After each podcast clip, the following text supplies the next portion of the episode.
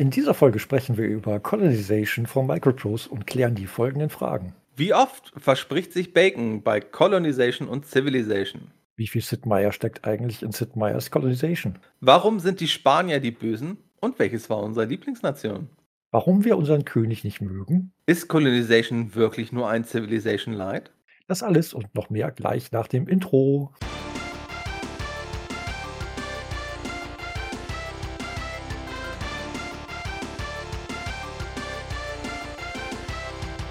Heute geht es um Colonization, genauer gesagt um Sid Meier's Colonization. Und Fjalk, wenn ich dich frage, kannst du mir das Spiel in 30 Sekunden erklären?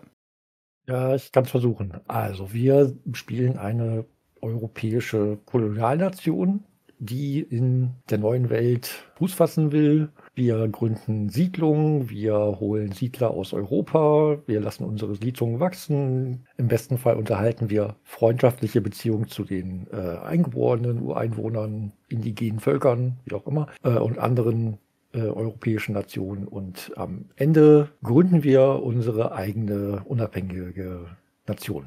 Wunderbar erklärt. Wir können die eigene Nation gründen. Die NPCs, also die anderen drei europäischen Nationen, die es gibt, werden es nicht machen.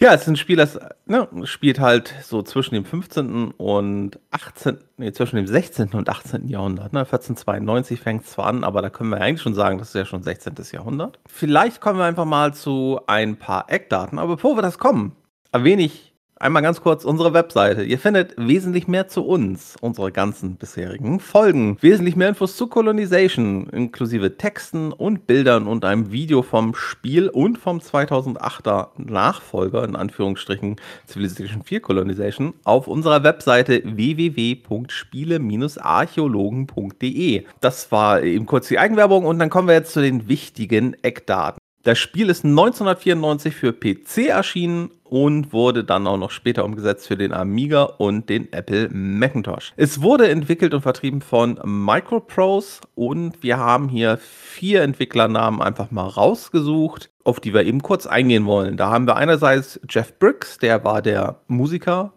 an diesem Spiel. Da kennt man auch von ganz vielen anderen Microprose-Spielen, also sei es sowas wie Silent Service, Railroad Tycoon, Covered Action, Pirates Gold, Civilization 2, Gettysburg Alpha Centauri, Civ 3 und 4 und so weiter. Dann haben wir Douglas Kaufmann, der auf dem ersten Blick, als ich mir das so angeguckt habe, war das der Name, der mir gar nicht so viel gesagt hat, aber auch der war an vielen Spielen beteiligt, unter anderem Rise of Nations, Alpha Centauri, Civ 2, Colonization, CivNet, Age of Empires 3 Definitive Edition, Kingdoms of Amalur Re-Reckoning und vielen weiteren Spielen. Dann haben wir natürlich noch Sid Meier himself, äh, dessen Name auf dem Spiel prangt. Da sagen wir vielleicht gleich noch mal kurz was zu. Und wir haben Brian Reynolds. Der hatte vor bei, äh, bei Microprose schon ein Spiel gemacht. Irgendwie Rex Nebula hatte dann irgendwie so als Vorschlag so scheinbar die Civ-Engine genommen, hatte ein bisschen rumprogrammiert und hatte dann bei Microprose den Entscheidern sozusagen eine Grundversion von Colonization gezeigt.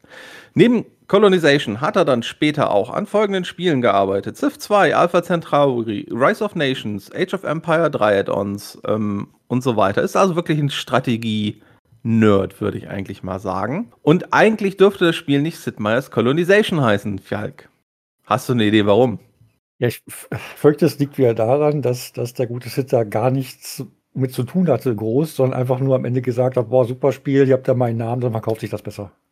Ja, ich kann dir sogar auch sagen, woran Sid Meier zu der Zeit gearbeitet hat. Weißt du das eventuell selbst? 94. Äh, ja. Das war noch ein bisschen vor Alpha Centauri auf jeden Fall. Also ich behaupte, du wirst nicht drauf kommen, aber probier es. Civ 2. Nee, da gab er auch eigentlich nur seinen Namen und Civ 2 wurde auch wieder überwiegend von Brian Reynolds entwickelt. Verdammt. Er hat dort an einem Spiel, nennen wir es, gearbeitet, das CPU Bach heißt. Hast du davon schon mal gehört?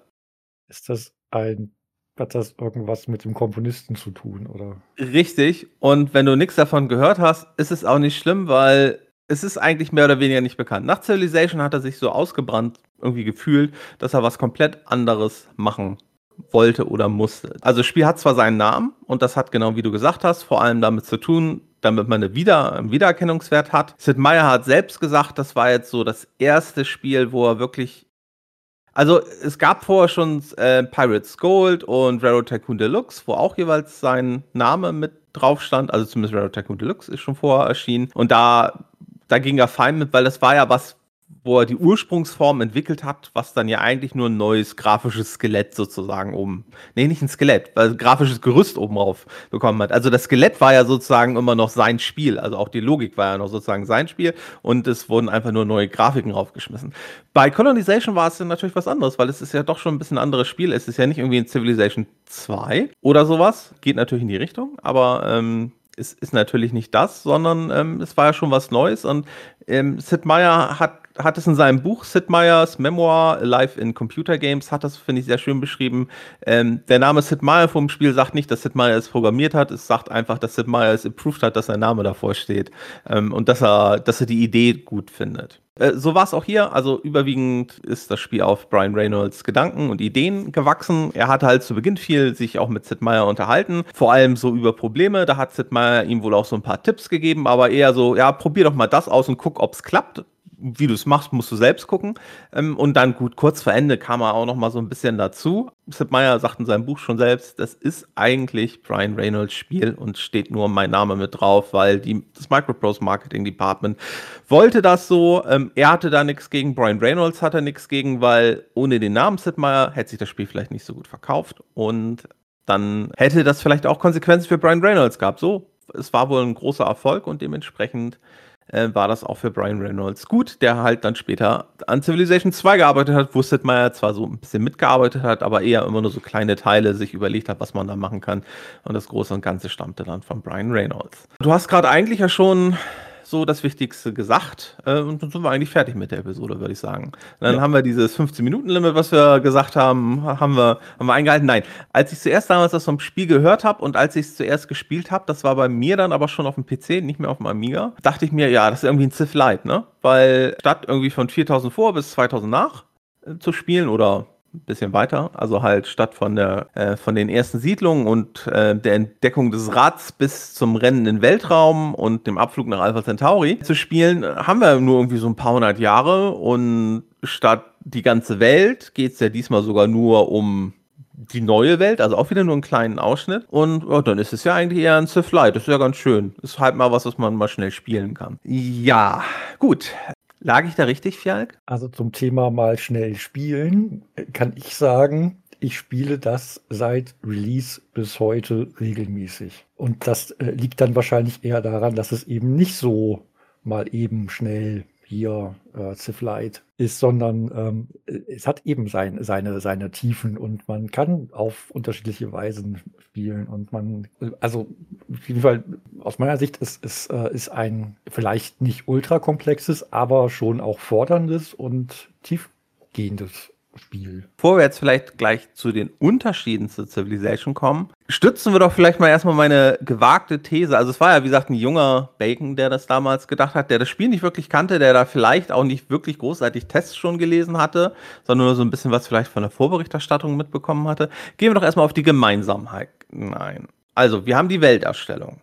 Da können wir einerseits sagen, wie auch in Civilization, ich möchte im echten Amerika spielen. Ist was, was ich tatsächlich fast nie gemacht habe. Ich, ich habe auch Civilization nie auf der echten Erde, also nicht häufig zumindest. Hast, hast du das mal auf der echten Erde gespielt? Äh, oft ja, doch. Also klar, es macht auch Spaß, eine generierte Welt zu haben und die zu entdecken. Aber bei, bei Civ ist das so, wenn ich eine spezielle Nation spielen will, wo ich dann weiß, okay, aber wenn ich jetzt auf der Erde spiele, dann habe ich, hab ich äh, den und den Vorteil mit dem Startplatz, dann mache ich das schon mal ganz gerne. Bei anderen Nationen ist es dann egal, dann nehme ich dann die generierte Welt.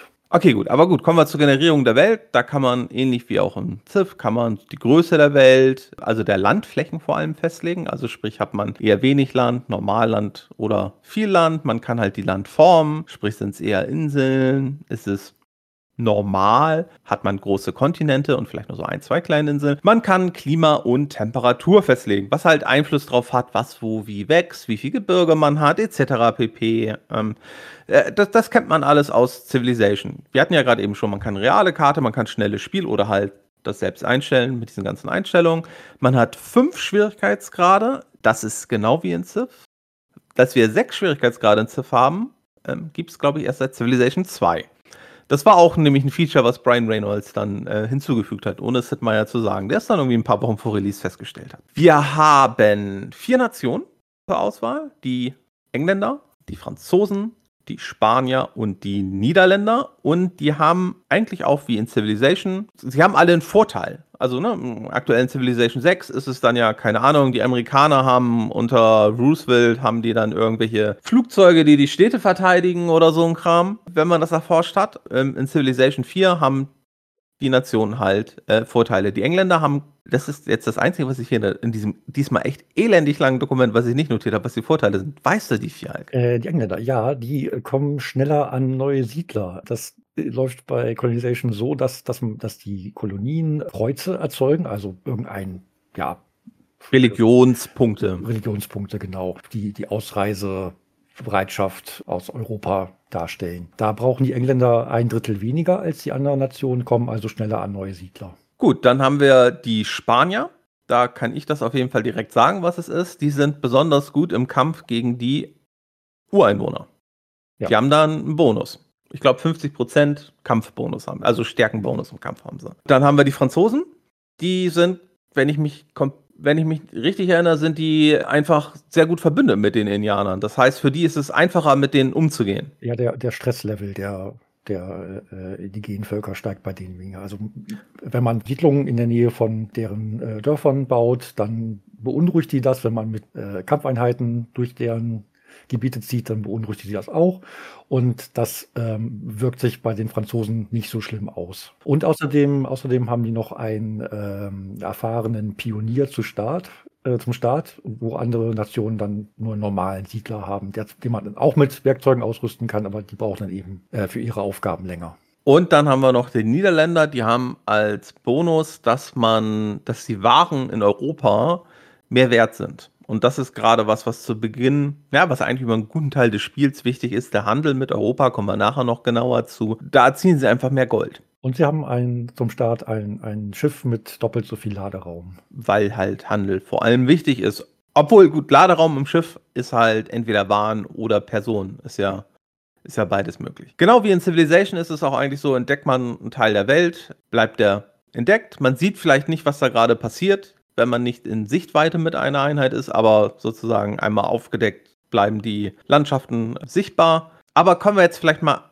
eigentlich zum, zum eigentlichen Ablauf. Also, wir, wir starten unser Spiel. Es ist 1492. Wir kriegen so ein bisschen Texte und so einen ganzen Kram. Warum und wie, also bei den Engländern steht, ne, religiöse, ne, und also genau der Grund, warum die Engländer damals, also was die war ja so die ersten englischen Siedler in der neuen Welt. Das waren ja vor allem welche, die wegen des Glaubens einfach aus England abgehauen sind. Was natürlich nicht richtig ist, kommen wir nachher auch nochmal zu, ist, sind natürlich nicht alle Nationen 1492 gestartet. das waren nur die Spanier, aber gut, das sind halt Details. Wir sind jetzt mit unserem Schiff losgesegelt, wir sind quasi der Vizekönig und wir kommen jetzt im Osten der Karte an, auf dem Meer. Dann ist ja das erste Ziel eigentlich Land entdecken. Ja, wir ziehen nach Westen, weil wir mal davon ausgehen, dass die neue Welt da liegt. Und früher oder später finden wir noch ein Zipfelchen Erde und kriegen die Meldung hier, die neue Welt entdeckt. Dann dürfen wir unseren Kontinent benennen. Bei den Engländern wird dann Neuengland vorgeschlagen. Also ganz, ganz kreative Namen hat man da zur Auswahl. Man kann dann entweder anlanden, seine Einheiten. Man hat dann in der Regel halt einen Siedler und einen Soldaten mit an Bord. Oder man fährt halt noch ein bisschen rum, um halt zu gucken, weil genau wie in Civilization, also so ein bisschen, würde ich sagen, gehen wir schon davon aus, dass jemand, der diesen Podcast hört, dass er prinzipiell in diesem VX-Genre bewandert ist. Also wir werden jetzt vielleicht nicht alles erklären, aber ein wichtiger Startpunkt ist sehr wichtig. Es ist ja ne, lieber eine Runde länger brauchen für die erste Siedlung, aber einen guten Startpunkt zu, zu wählen, anstatt dass man direkt auf dem ersten Feld äh, am besten neben zwei Indianerdörfern äh, seine erste Stadt baut, weil das führt halt nur zu Problemen. Und genauso ist es ja auch in Civilization. Also ich kenne ich kenne Leute, wenn die jetzt zum Beispiel eine Civilization 6 Partie starten, der Startpunkt ist so richtig scheiße, die starten gleich eine neue Partie. Ja. Bis sie einen annehmbaren Startpunkt haben. Wobei das bei, bei Civ 6 ja inzwischen wirklich so ist, dass du meistens auf einem guten Platz schon gesetzt wirst mit vernünftigen Ressourcen. So, da war das bei früheren Teilen wirklich so, dass du dachtest, hm, Wüste, Wüste, Wüste und Gebirge. Toll, dann bleibe ich hier nicht. Also was, was ich hier sage, was halt dennoch wichtig ist, man sollte, man sollte sich halt, bevor man seine erste Siedlung gründet, sollte man halt vielleicht gucken, die Indianer sollten vielleicht nicht zu nah dran sein, wenn man ein paar Felder Abstand hat. Man sollte vielleicht schon eine Idee haben, welchen Weg man gehen will. Also man sollte sich vielleicht kurz überlegen, ah, also wenn ich hier meine Siedlung gründe, keine Ahnung, da, da ist, sagen wir, ein Tabakfeld, dann könnte man sozusagen schon sagen, gut, dann schaue ich, dass ich dann zum Beispiel Tabak anbaue, also Tabak anbaue und den zu Beginn nach Europa verkaufe. Vielleicht dann später mit einer anderen Siedlung den Tabak in Zigarren umwandle und den dann nach Europa verkaufe. Weil auch hier gibt es dann einen richtigen Wirtschaftskreislauf, kommen wir aber zu. Also gut, wir haben jetzt unsere Stadt gegründet, haben unseren ersten Siedler da und was machst du dann? Also du hast die Stadt gegründet, hast einen ersten Siedler da, äh, der ist in der Stadt. Ja, den, den lasse ich, also ich lasse den erstmal ordentlich Bauholz schlagen, weil ja, es ist meistens ist es ja, hat man ja einen, einen, einen freien Siedler am Anfang. Das heißt, der hat keine, keine richtige, ja, der, der, nee, der hat gar keine Berufsausbildung. Der kann alles so ein bisschen. Und dann lasse ich ihn eben Bauholz schlagen, weil das werde ich früher oder später sowieso brauchen, um die Siedlung auszubauen. Und hoffe dann, dass als nächstes entweder richtig gut spezialisierter Siedler kommt oder, was mir eigentlich noch wichtiger wäre, ein Speer. Den braucht man, um schnell mehr von der Welt aufzudecken. Ich schicke dann meistens zu Beginn, also man hat eigentlich in den ersten Runden, solange man die Gegner nicht provoziert, selbst, selbst wenn dann eine andere Nation in der Nähe wäre oder selbst wenn Indianer in der Nähe sind, hat man eigentlich nicht großartig Probleme, dass die einen direkt angreifen würden. Ich schicke dann meistens meinen Soldaten, der dann ja auch mitkommt, äh, auch erstmal so ein bisschen ins Landesinnere, damit er halt so ein paar Felder in jede Richtung erkundet, damit ich halt grob weiß, was ist um mich herum. Zusätzlich auch noch, ich überlege natürlich schon direkt von Beginn an, wo gründe ich die nächste Siedlung. Äh, Siedlungen sollten natürlich nicht zu nah aneinander sein, aber anders als in Civilization ist es in Colonization in meinen Spielständen häufig eher so, dass ich meine Nation wesentlich kompakter aufbaue. Also jetzt bei meinem letzten Spielstand hat es mal wieder nicht so ganz geklappt. Da habe ich sozusagen einmal die Ostküste von Norden nach Süden im Endeffekt bebaut, weil ich aber auch den anderen Nationen teilweise Städte abgenommen habe. Ähm, da habe ich jetzt als Spanier gespielt und habe halt die Engländer und Franzosen ja, hab den halt mal ein paar Städtchen abgenommen und dann und gehörte mir irgendwann die ganze Ostküste. Meistens ist es aber halt eher so, dass ich äh, anders als in Civilization eher sozusagen eine kleine Nation mit vielleicht irgendwie sieben, acht Siedlungen aufbaue, wenn es überhaupt hoch, also wenn es überhaupt so viele werden. Ich kann mich nicht erinnern, jemals so viele Siedlungen zu haben. Also ja, ich bin jemand, der hat immer gerne viele Siedlungen. Ich, ich mache das halt eher so zwei, drei und vielleicht noch eine vierte aus Versehen, wenn ich irgendeinen richtig guten Platz finde, wo am besten noch eine Silbermine ist oder sowas. Aber eigentlich, eigentlich versuche ich das wirklich so klein wie möglich zu halten, weil dann hat man im Endgame kürzere Wege. Ohne jetzt mal was, was, was zu spoilern. das ist vollkommen richtig. Das macht es einem im Endgame auf jeden Fall leichter, wenn man kompakt eine, eine, ja, eine kompakte Siedlungsdichte hat und eher zusammen. Ich habe den, den Spielstand jetzt mit den Spaniern habe ich auch noch nicht ganz durch. Und es wird echt spannend, wenn ich mit denen zum Unabhängigkeitskrieg komme, weil meine Armeen werden sich komplett verteilen. Aber kommen wir nachher zu. Also gut, also wir äh, entdecken jetzt so ein bisschen unsere Umgebung mit dem Soldaten. Wie gesagt, wir haben unser Schiff, das können wir jetzt weiter steuern. Mit dem Schiff kann man eigentlich nur zwei Sachen zu Beginn machen. Wir können entweder direkt nach Europa fahren, dann von den paar tausend Gold, die wir vielleicht haben, weil wir haben jetzt ja direkt 300, zu Beginn haben wir noch 300. Am Anfang haben wir 300, 300 ja. Gold. Ich glaube, es hängt auch vom Schwierigkeitsgrad ab. Zu, direkt zu Beginn haben wir ja auch noch jetzt keine Waren, weil du sagst ja zum Beispiel, du baust Holz an, was total Sinn macht, weil wenn du genug Holz hast, dann kannst du das Holz dann in Bretter verarbeiten in der, wie heißt das, in der Schreinerei. Also ich baue fast immer zuerst einmal Hafenanlagen, weil man gründet fast alle Städte am Wasser. Man Auf jeden Fall die erste, weil sonst äh, hast du ein Problem.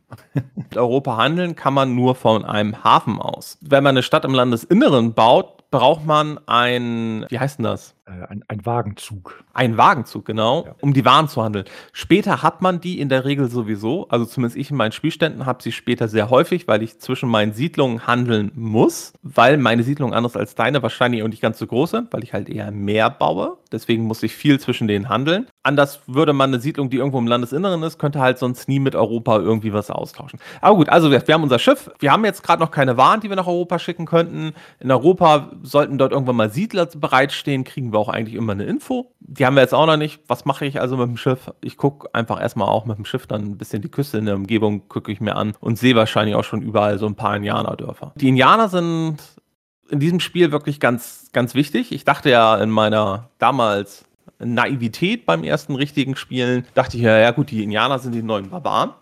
Aber das stimmt ja überhaupt nicht. Die sind ja viel komplexer. Also erstens gibt es mehrere Indianerstämme. Ich glaube, acht Stämme sind es im Original. Diese Stämme bestehen aus einer unterschiedlichen Anzahl an Siedlungen. Die haben auch unterschiedliche grafische Stile. Also die Azteken sehen halt grafisch auch aus wie Azteken, wie man sich das so vorstellt. Andere Indianerstämme, die dann zum Beispiel eher in der Prärie gelebt haben, in Zelten, die haben entsprechend auch solche Siedlungen und ähm, die sind zu Beginn ganz wichtig. Die meisten Indianervölker sind zu Beginn auch recht freundlich. Die Azteken sind manchmal schon so ein bisschen aggressiv, aber die meisten sind, wie gesagt, sehr freundlich und die schenken einem auch häufig was, wenn man sie das erste Mal trifft. Sagen so, hey, lass uns doch mal handeln, schickt uns doch mal auf was. Also der Handel mit Indianervölkern oder also indigenen Völkern ist was, was ich meistens gar nicht so gemacht habe. Jetzt bei meinem Spanier-Spielstand sowieso nicht, weil als Spanier musst du ja eigentlich, wenn du Spanier spielst, musst du den Indianer ja eigentlich immer angreifen, weil es ist ja Du hast da einen Vorteil. Es ist ja dein Hauptvorteil, dass ja, du also man, man stark kann, gegen die bist. Man, man, man kann es auch lassen, aber dann spielen eine andere Nation. Also ich habe so gut wie nie Spanier gespielt, weil ich wollte lieber in Ruhe vor mich hin siedeln und war eigentlich immer froh, wenn mich die anderen in Ruhe gelassen haben. Ich habe normalerweise auch nicht die Spanier gespielt, aber wir hatten ja vorher schon gesprochen und du hattest schon Civilization angefangen zu spielen und ich wusste nicht mehr, welche Nation du spielst. Ich wusste, Colonization, ja. Und ich wusste nicht mehr, welche Nation du spielst, aber ich wusste, du spielst nicht die Spanier. Und deswegen dachte ich mir, spiel die Spanier. Außerdem ist es so auch mal für mich was Neues gewesen, weil ja, ich habe meistens die Engländer oder die Franzosen gespielt, ab und zu auch mal die Niederländer, obwohl ich es halt im Handeln habe ich es nicht so. Gut, aber zurück zu den Indianern. Also, wie gesagt, die sind zu Beginn in der Regel recht freundlich wirklich, die sind vor allem zu Beginn, ja, also man nutzt sie ja eigentlich auch immer ganz gern ein bisschen aus, weil die Indianer bieten einem mehrere Möglichkeiten. Erstens, wie gesagt, geben sie einem, wenn man auch nett zu ihnen ist, vielleicht auch, auch ihnen mal was gibt, dann handeln sie auch mit einem zurück. Das heißt, die kommen manchmal vielleicht einfach und schenken einem irgendwelche Waren, also sei es dann, keine Ahnung, Tabak oder Zucker oder ähnliches. Sprich, man hat zur Not auch, selbst wenn man den Kram nicht verarbeitet, hat man zur Not was, was man einfach mal auf sein Schiff schmeißen kann, nach Europa fährt, verkauft, bringt ein bisschen Gold. Aber die sind zu Beginn auch für was ganz anderes wichtig. Und zwar, die können auch meine Siedler ausbilden. Es gibt halt Siedler in unterschiedlichen Stufen, kommen wir nachher noch genauer zu, äh, aber die können die ausbilden in sozusagen den in den Berufen, die, die wir Europäer zu dem Zeitpunkt noch nicht kannten. Dafür kann ich einen Siedler in den Indianerdorf schicken, den dort eine gewisse Zeit lang leben lassen und dann kommt er vielleicht einfach als erfahrener Anbauer zu, nee, gar nicht mal das Umwandeln nicht, aber das Anbauen das können sie einem beibringen. Also sprich, ich, ich bin ein richtig guter Zuckeranbauer oder ich bin ein richtig guter Tabakanbauer. Und das ist halt wichtig, weil die Ausgebildeten, die sind halt wesentlich, hattest du ja vorhin schon gesagt, sind wesentlich produktiver. Andererseits kann ich auch Missionare, die es im Spiel gibt, kann ich auch einfach äh, in deren Dörfer schicken und die missionieren. Das kann dazu führen, dass die einfach einem allgemein ein bisschen gnädiger gesinnt sind. Und man kann es dann auch teilweise nutzen, um die Indianer zum Beispiel gegen, gegen andere Nationen mit aufzuwiegeln. Mal angenommen, die Franzosen nerven mich äh, und ich bin mit denen, ich habe eine Mission bei äh, einem indigenen Volk in der Nähe der französischen Siedlung. Dann ähm, kann ich denen zur Not sagen, hey, die Franzosen sind blöd, greif die mal an. Und was für die Siedlung noch ganz wichtig ist, gelegentlich schicken die indigenen Dörfer wenn man da eine Mission hat, einem auch äh, konvertierte, ja, als, als eigene Einheit quasi, als eigene Siedlereinheit, die dann tatsächlich auch in diesen ganzen landwirtschaftlichen oder ja, also alles, was außerhalb der eigentlichen Siedlungen stattfindet, in, in den Berufsfeldern auch nochmal einen Bonus haben. Sprich, also man kriegt kostenlose Arbeitskräfte ab und zu. Das ist es einfach. Äh, die sollte man allerdings auch halbwegs zügig einsetzen, weil wenn man die zu lange nicht einsetzt, dann ähm, kehren sie sonst auch wieder in ihr Dorf zurück und stehen einem nicht mehr zur Verfügung. Ist mir nie passiert, weil wenn ich eine kostenlose, also wenn ich eine zusätzliche Arbeitskraft kriege, ja. die, die setze ich, die setze ich immer ein. Und vor allem gerade äh, Personen, die anbauen und vielleicht ein bisschen besser anbauen, sind natürlich ganz gut. Die Indianerdörfer haben halt so ein Stimmungsbarometer, was einem anzeigt, wie sie einem gesonnen sind.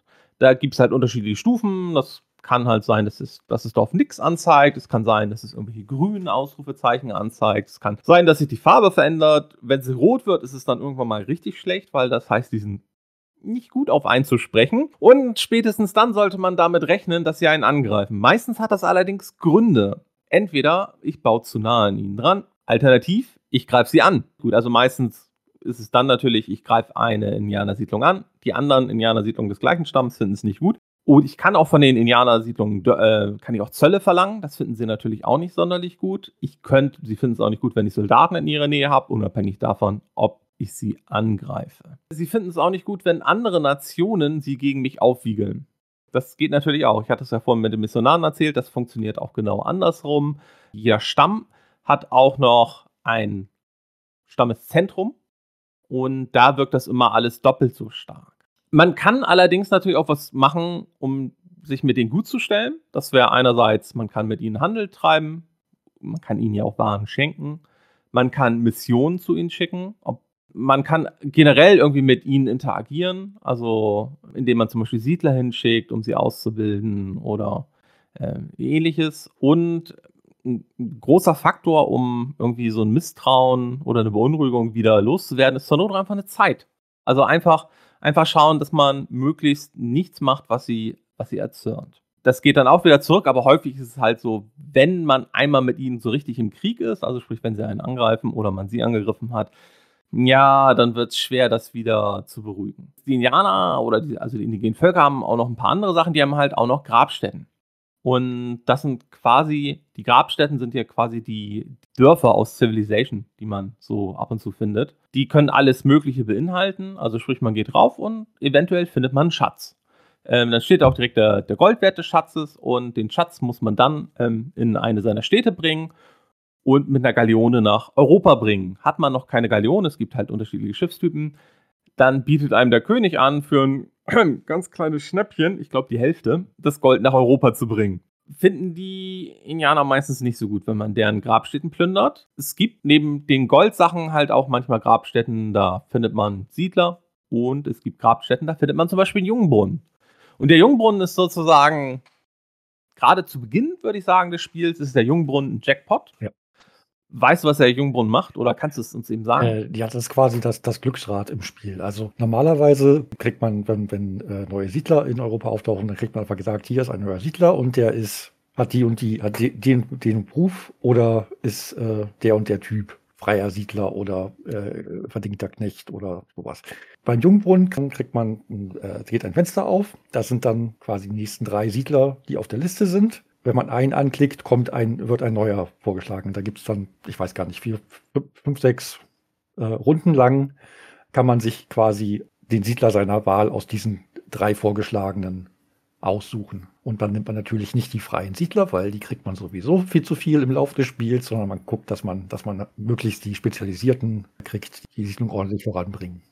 Genau, idealerweise nimmt man halt dann die, keine Ahnung, wenn man zum Beispiel in der Siedlung noch keinen Schreiner hat, aber man hat vielleicht schon einen Holzfäller, nimmt man zum Beispiel den Schreiner, damit man halt möglichst schnell möglichst viele Bretter produziert. Ich hatte aber, ich hatte aber auch Runden, da gab es wirklich, da, da, war dann wirklich der freie Siedler das Beste, was ich kriegen kann und der Rest waren dann äh, Kleinkriminelle und verlinkte Knechte. Dann hat man eben auch mal manchmal die A-Karte gezogen. Ich spiele jetzt ja die Spanier, das heißt, äh, ich spiele momentan recht aggressiv gegen die Indianer. Das heißt, ich nehme jetzt auch eigentlich mittlerweile alle Grabstätten immer mit. Ich hatte das eine Mal bei dem Jumbogen wirklich das Glück, dass ich nach der ersten Auswahl hatte ich die Auswahl zwischen verdingten Knecht, verdingten Knecht und einem Kleinkriminellen. Ja.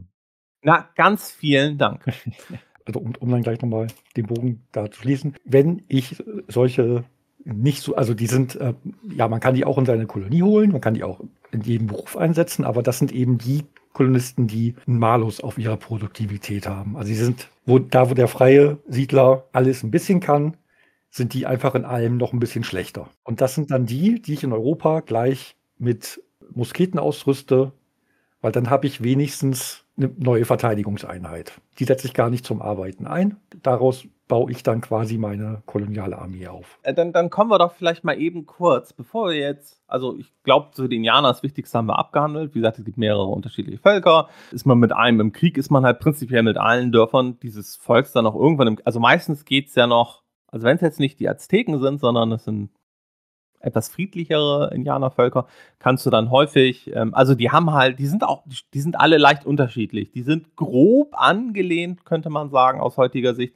grob angelehnt, wie unsere Klischees über diese Indianervölker halt irgendwie sind, ne? Und da gibt es halt friedfertigere und dann gibt es halt kriegerische. Bei den friedfertigeren ist es auf jeden Fall so, ein Dorf kannst du meistens noch angreifen und dich mit ihnen danach noch wieder ganz gut stellen was vielleicht manchmal Sinn macht, weil, sagen wir, das Dorf, da möchtest du dann deine nächste Siedlung in der Nähe gründen und das mit den Ressourcen und so. Ja, also ist es nicht korrekt, aber ne, so ist es halt. Ne? Man sucht ja für sich dann die besten Standpunkte für die Siedlung aus und dann muss man zur Not dann auch mal andere vielleicht dort entfernen. Okay, also wir haben die Indianer jetzt erstmal so größtenteils, würde ich sagen, abgehandelt. Dann kommen wir doch nach Europa. Also in Europa, da sitzt der König. Von denen hören wir im Laufe des Spielsverlaufs regelmäßig so Sachen. Und das sind meistens keine gute, weil der König will eins, er will Gold mit uns machen. Ja, wir haben ja unseren, unseren Hauptverkaufsmarkt, ist ja in, in unserer in unserer, ähm, unserem europäischen Heimatland. Sobald unsere Kolonie so ein bisschen profitabel wird, meldet sich der König und sagt, ja, das ist super, das finde ich ganz toll. Äh, übrigens, äh, ich möchte gerne ein bisschen Steuern auf die und die Ware erheben. Es gibt äh, zwei Arten von Waren. Es gibt Rohstoffe und Nahrungsmittel und es gibt verarbeitete Waren. Diese Steuererhöhungen sind immer meistens, meistens, also am Anfang auf jeden Fall sind, ist es ein Prozent auf diese Ware. Und dann können wir sagen, mhm, okay, ja, das ist, äh, ist mir eine wichtige Ware, die möchte ich gerne weiter mit Europa handeln. Gut, ein Prozent. Kein Problem, machen wir. Manchmal ist es aber auch irgendwas, wo man weiß, will ich nicht anbauen, kann ich nicht anbauen oder das Nahrungsmittel, davon da habe ich sowieso immer im besten Fall Überschuss, das kriege ich schon wieder rein und aus dem Handeln will ich das auch nicht. Dann kann man sagen, nö, nö, ich will keine Steuern zahlen. Und dann in Anlehnung an, an die Boston Tea Party äh, wird der gesamte Bestand, den man in der Siedlung hat, von diesem Warentyp vernichtet. Also dann kriegt man halt keine Steuer auf den Warentyp? Und dann kriegt man keine Steuern auf, auf alles. Die Steuer ist ja nicht nur, nicht nur der eine Warentyp, der dann besteuert wird, sondern tatsächlich alles, was man in Europa verkaufen will. Ja, wenn man, wenn man also quasi diese, diese Tea Party, auch wenn es jetzt ein anderer Gegenstand, äh, eine andere Ware ist, äh, abhält, dann, dann bleibt der Steuersatz entweder bei Null, wenn man noch gar keine Steuern äh, aufgedrückt bekommen hat, oder eben bei dem Prozentsatz, den man vorher hatte. Man kann dann aber diesen wahren Typ, um den es da gerade ging, nicht mehr mit dem Heimatland handeln. Man kann das, glaube ich, auch wieder aufheben, indem man später irgendwie eine ganz hohe Strafsteuer zahlt. Du hast es eigentlich wunderbar gesagt. Das heißt, gerade zu Beginn denkt man sich vielleicht, also würde der König zu Beginn auf Nahrung oder so eine Steuer erheben, würde ich vielleicht auch sagen, ja, weil handle ich dann halt nicht mehr mit Europa, handle, hatte ich eh nicht vor. Wenn der König allerdings dann zu Beginn sagt, ey, hier, du führst, keine Ahnung, Fälle nach Europa aus und ich will jetzt auf Fälle eine Steuer machen, hast du eigentlich keine Chance, als das zu akzeptieren. Bei Rohstoffen bin ich tatsächlich so, dass ich sage, ja, dann nicht. Ich kann ja mit verarbeiteten Waren sowieso viel mehr Geld machen. Solange es Rohstoffe sind, sage ich, nö, nö, dann handle ich die nicht mehr mit Europa, mir doch egal. Aber wenn es um, um, weiß ich nicht, um Zigarren, um Rum, um äh, Tuch geht, da muss ich dann auch mal äh, da muss ich dann auch immer zähneknirschend beigeben und, sagen, und sagen, ja, okay, dann bezahle ich die Steuern. Also man macht ja, man macht ja immer noch relativ lange gutes Geld damit, aber verarbeitete Waren, das ist eben, das ist eben das, was richtig Geld bringt und dann tun die ersten fünf Prozent auch noch nicht so richtig weh. Später gibt es auch zur Not ein paar Wege, waren, die man nicht mehr mit seiner Nation handeln kann, trotzdem zu handeln. Man kann später über den Kontinentalkongress, kommen wir auch noch zu, zum Beispiel auch sich das über Mitglieder dort freischalten, dass man mit anderen Nationen zum Beispiel handelt. Dann kann man das entsprechend auch einfach umgehen. Also dann kann ich dann halt auch wirklich sagen, gut, handle ich halt keine Stoffe mehr mit Europa, weil dann verkaufe ich die Stoffe vielleicht an die Engländer. Also auch gerade im späteren Spielverlauf wird es dann, glaube ich, auch mal wichtiger, den Warenhandel mit Europa einzuschränken, weil das bringt einem auch wieder Unabhängigkeitsglocken und stärkt die Söhne der Freiheit. Aber gut, wir sind jetzt noch nicht so weit. Wir sind jetzt also noch, wir sind jetzt in Europa angekommen. Sagen wir, wir haben jetzt irgendwie ähm, auf unserem Startfeld, was auch anders als in einigen anderen Zivili äh, als in Civilization-Teilen zum Beispiel teilweise ist. Man glaubt, ich baue auf dem Feld, wo, wo ich äh, Pelze kriege, meine Siedlung, dann kriege ich trotzdem die Pelze, die dieses Feld generiert. Halt so viel wie ein Siedler dort. Also wie ein normaler Anbauer dort pro Runde schaffen würde. Das heißt, wenn es einem ganz wichtig ist, möglichst viel davon zu haben, sollte man natürlich nicht auf so einem Feld bauen. Wenn man aber einfach nur sagt, ja, cool, dann habe ich zu Beginn zumindest mal eine Ware, die ich vielleicht einfach mal direkt mit Europa handeln kann, ist das halt auch schon mal, finde ich, nicht verkehrt. Wir sind also mit unserem Schiff nach Europa gekommen, haben, sagen wir jetzt, unsere Pelze eingeladen, dann können wir sie dort verkaufen. Und dann sehen wir halt in diesem Hafen, ähm, sehen wir dann halt, äh, ob vielleicht schon Siedler da sind. Oder andere, es könnten sich ja auch Militäreinheiten, können sich ja auch manchmal dort anschließen, glaube ich. Ich weiß nicht, ob das überhaupt von selbst passiert. Auch von es selbst. Gibt auch, ne? Es gibt, auch, ja. gibt auch erfahrene Soldaten, die, die quasi auswandern. Dann hat man eine neue Militäreinheit, die im Hafen auf einen wartet. Wenn da mehrere Einheiten warten, kann man die Einheiten sozusagen auch sortieren, weil ähm, das Schiff, was dann zurück nach Amerika fährt, hat ja nur eine gewisse Kapazität, halt abhängig vom Schiffstyp. Und ähm, es nimmt dann halt vom Anfang der Schlange an so viel mit, wie Platz ist. So kann man es zumindest einstellen. Idealerweise sucht man sich das dann halt raus, dass man, keine Ahnung, später hat man ja auch teilweise hoffentlich mehr irgendwann als ein Schiff. Da macht es ja vielleicht auch teilweise Sinn, dass man halt vielleicht guckt, wenn die Siedlungen doch nicht ganz so nah beieinander liegen, dass man vielleicht dann das eine Schiff sozusagen da die Leute für die eine Siedlung aufpacken und auf das andere Schiff die Leute für die andere Siedlung. Man kann allerdings in diesem Hafen noch, noch mehr machen. Wenn da keine Siedler sind oder keine, die einem passen, kann man halt auch Siedler kaufen. Und zwar jeden Siedlertyp, den es gibt. Unabhäng also abhängig vom Siedlertypen kostet das halt unterschiedlich viel. Ein freier Siedler ist halt viel günstiger als ein Musketier oder ein Dragoner oder halt selbst ein Schreiner kostet natürlich schon viel mehr als ein freier Siedler. Militär kann man halt an der Militärschule, glaube ich, einfach ausbilden. Man könnte theoretisch auch in Europa Waren kaufen, wenn ich mich nicht irre. Ja, ja, man kann auch, kann auch einfach Waren kaufen, genau. Also sollte man irgendwie feststellen, zum Beispiel beim Bauen, man hat aus irgendeinem Grund keine Werkzeuge, könnte man entweder Werkzeuge kaufen oder einen Rohstoff, also das Erz, und das Erz dann halt bei sich wieder selbst umwandeln, um zum Beispiel Werkzeuge in der einen Siedlung noch zu bauen, die dann halt später für die weiteren Gebäude notwendig sind. Aber ja, wie gesagt, das Wichtigste ist eigentlich in Europa meiner Meinung nach, man kommt dort an, man verkauft dort seine Waren, ärgert sich darüber, wie viel, wie wenig man in der Regel dafür kriegt. Die, die Preise der Waren ändern sich auch immer mal über die Zeit. Also die steigen mal, die fallen mal wenn ich jetzt, glaube ich, anfange, äh, Europa mit Rum zu überfluten, weil ich in allen meinen Städten Rum anbaue und den regelmäßig nach Europa schicke, wird auch irgendwann der Rumpreis in Europa fallen. Es ist auch so ein bisschen eine Anfrage, äh, Angebot und Nachfrage, ähm, aber gesagt, generell macht es halt auch Sinn, in seinen, in seinen Siedlungen eher zu schauen, dass man möglichst ein breites Spektrum abdeckt an unterschiedlichen Endprodukten, die man nach Europa schickt, damit man einfach äh, so ein bisschen unabhängiger ist Ne? Also, weil sonst ne, lege ich, spezialisiere ich mich komplett auf eine Ware, was, was wirklich schwer wird, oder auf ein oder zwei Waren. Äh, dann kann ich die ja auch zum Beispiel, wenn der König sagt, ja, darauf, äh, ne, es gibt jetzt höhere Steuern, dann kann ich diese Ware ja nicht blockieren, weil dann kann ich ja nichts mehr nach Europa verkaufen. Also, da muss man so ein bisschen taktisch denken. Wie gesagt, die Schiffe, kommen wir jetzt sonst mal als nächstes zu den Schiffen. Wir haben unterschiedliche Schiffstypen. Also generell kann man die Schiffe in zwei Arten unterteilen. es gibt Handelsschiffe und es gibt Kriegsschiffe. Wie der Name das nun mal sagt, sind Kriegsschiffe da, um andere Schiffe vor allem zu bekämpfen.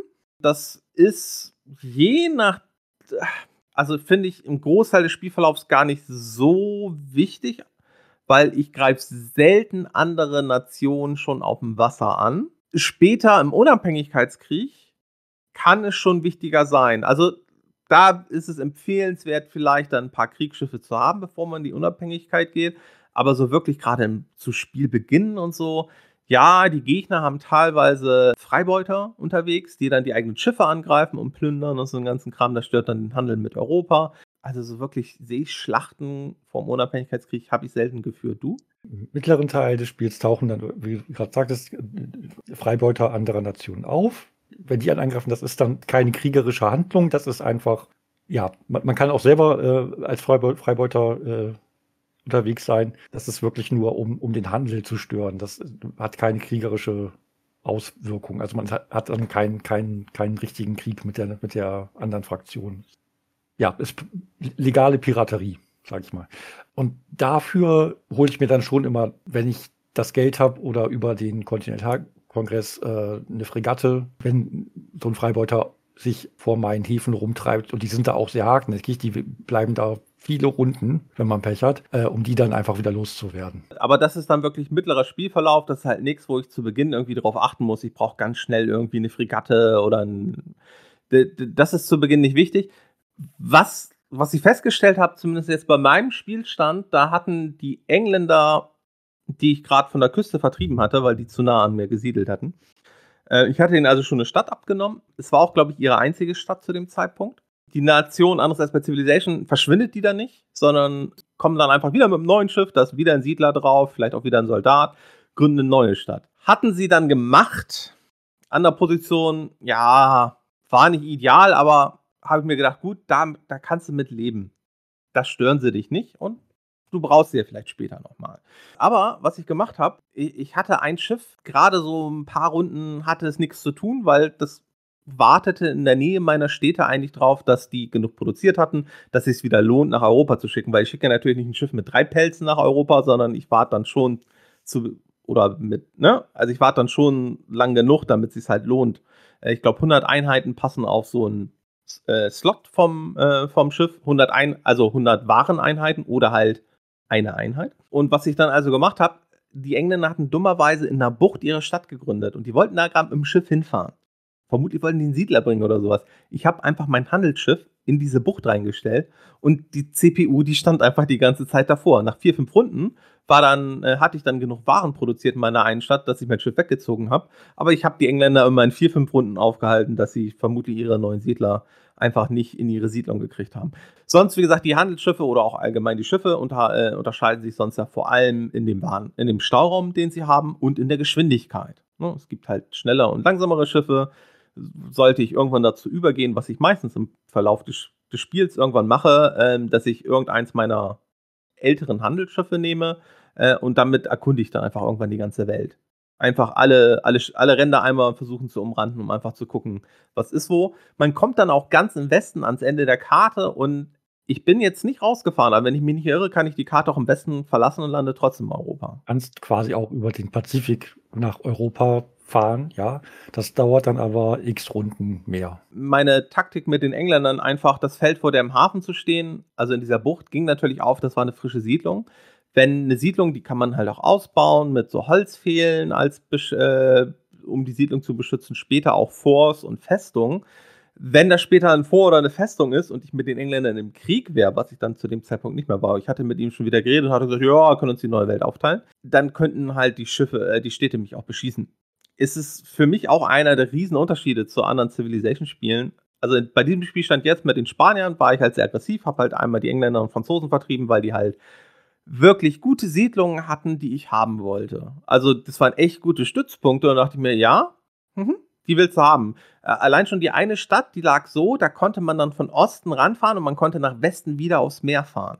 Total geil. Dadurch konnte ich mega, also dadurch kann ich mit meinen Schiffen dort mega abkürzen, wenn ich da mal irgendwo hin und her fahren will, weil ich nicht irgendwie so zehn Felder, also fünf Felder nach unten und dann wieder fünf Felder nach oben, um so, um die Landenge da unten rumfahren muss, sondern ich kann dann einfach direkt rüber. Es war für mich Grund genug, sie anzugreifen. Normalerweise ist es aber eigentlich so, die anderen Nationen, man kann mit denen, finde ich, ganz gut eigentlich im Frieden leben. Man kann mit ihnen auch handeln, wenn man entsprechend die Leute dann dafür hat. Wenn man sich gut mit den anderen Nationen stellt, kann das später im Unabhängigkeitskrieg auch vom Vorteil sein, weil es kann sein, dass die einen dann dort auch unterstützen. Wie gesagt, andererseits kann man sie einfach einnehmen, nimmt man eine Stadt von denen ein, gehört einem diese Siedlung und ähm, alle Siedler etc. in dieser Siedlung gehören dazu. Man kann eine Siedlung, anders als in Civilization, auch wieder sozusagen abreißen. Und ja. man kriegt den Siedler wieder. Mhm. Zieht man den letzten Siedler sozusagen, ähm, wir kommen auch gleich, wir müssen auch bald zur Siedlung kommen, weil das ist ja eigentlich der Hauptkern des Spiels, also so wie man die Wirtschaft dann da zum Laufen kriegt. Man kann Siedlungen wieder abbauen. Also, bestes Beispiel, wo man das mal machen kann. Ich habe eine Stadt und die Stadt braucht aus irgendeinem Grund, braucht die vielleicht noch Werkzeuge. Für irgendwas. Und die hat vielleicht selbst kein Erzvorkommen. Aber ein paar Felder weiter ist ein Erzvorkommen. Dann könnte ich dort also theoretisch eine kleine Stadt gründen in der Nähe. Dort einfach mal eben lang genug Erz abbauen. Dann mit dem Wagenzug das Erz in meine, Ur also in meine Zielstadt bringen dort dann die Werkzeuge bauen, den Kram, den ich mit Werkzeugen dort machen will, äh, erledigen und ich kann diese Stadt wieder zurücknehmen. Der Siedler ist wieder frei, ich kann ihn zum Beispiel wieder in meine Ursprungsstadt schicken. Mache ich jetzt nicht häufig, kann man wahrscheinlich, könnte man wahrscheinlich teilweise richtig gut äh, machen, um einfach äh, temporär irgendwelche Waren in seine eigene Stadt zu bringen, die die, die Stadt vielleicht nicht selbst herstellen kann, wenn man da vielleicht gerade viel braucht. Ähm, ist das was, was du irgendwie großartig gemacht hast? Äh, so in der Art selten, es sei denn, ich hatte gerade einen äh, äh, erfahrenen Erz, äh, erfahrenen Silberbergarbeiter und da hinten war, war ein Silbervorkommen. Dann habe ich das vielleicht mal so gemacht. Aber was ich viel öfter mache, ist, wenn ich mit meinem Speer unterwegs bin und der findet am anderen Ende des Kontinents einen Schatz, für den ich eine Galeone brauche, um ihn nach Europa zu bringen, dann könnte ich natürlich einmal quer mit, mit, mit dem, mit dem äh, Schatzwagen und dem Speer als Eskorte wieder zurück zu meiner, meinen Hauptsiedlung. Oder wenn ich einfach schon so weit auf, auf der anderen Seite zum Pazifik eben bin, dann baue ich da mal eben schnell mit dem Speer eine Siedlung für eine Runde, ziehe den Schatzwagen da drauf, lass das Gold abholen und dann, dann reite ich einfach als Speer weiter und gebe die Siedlung auf. Spezialisten, und der Speer ist ja ein Spezialist, können ihre Spezialisierung auch ablegen.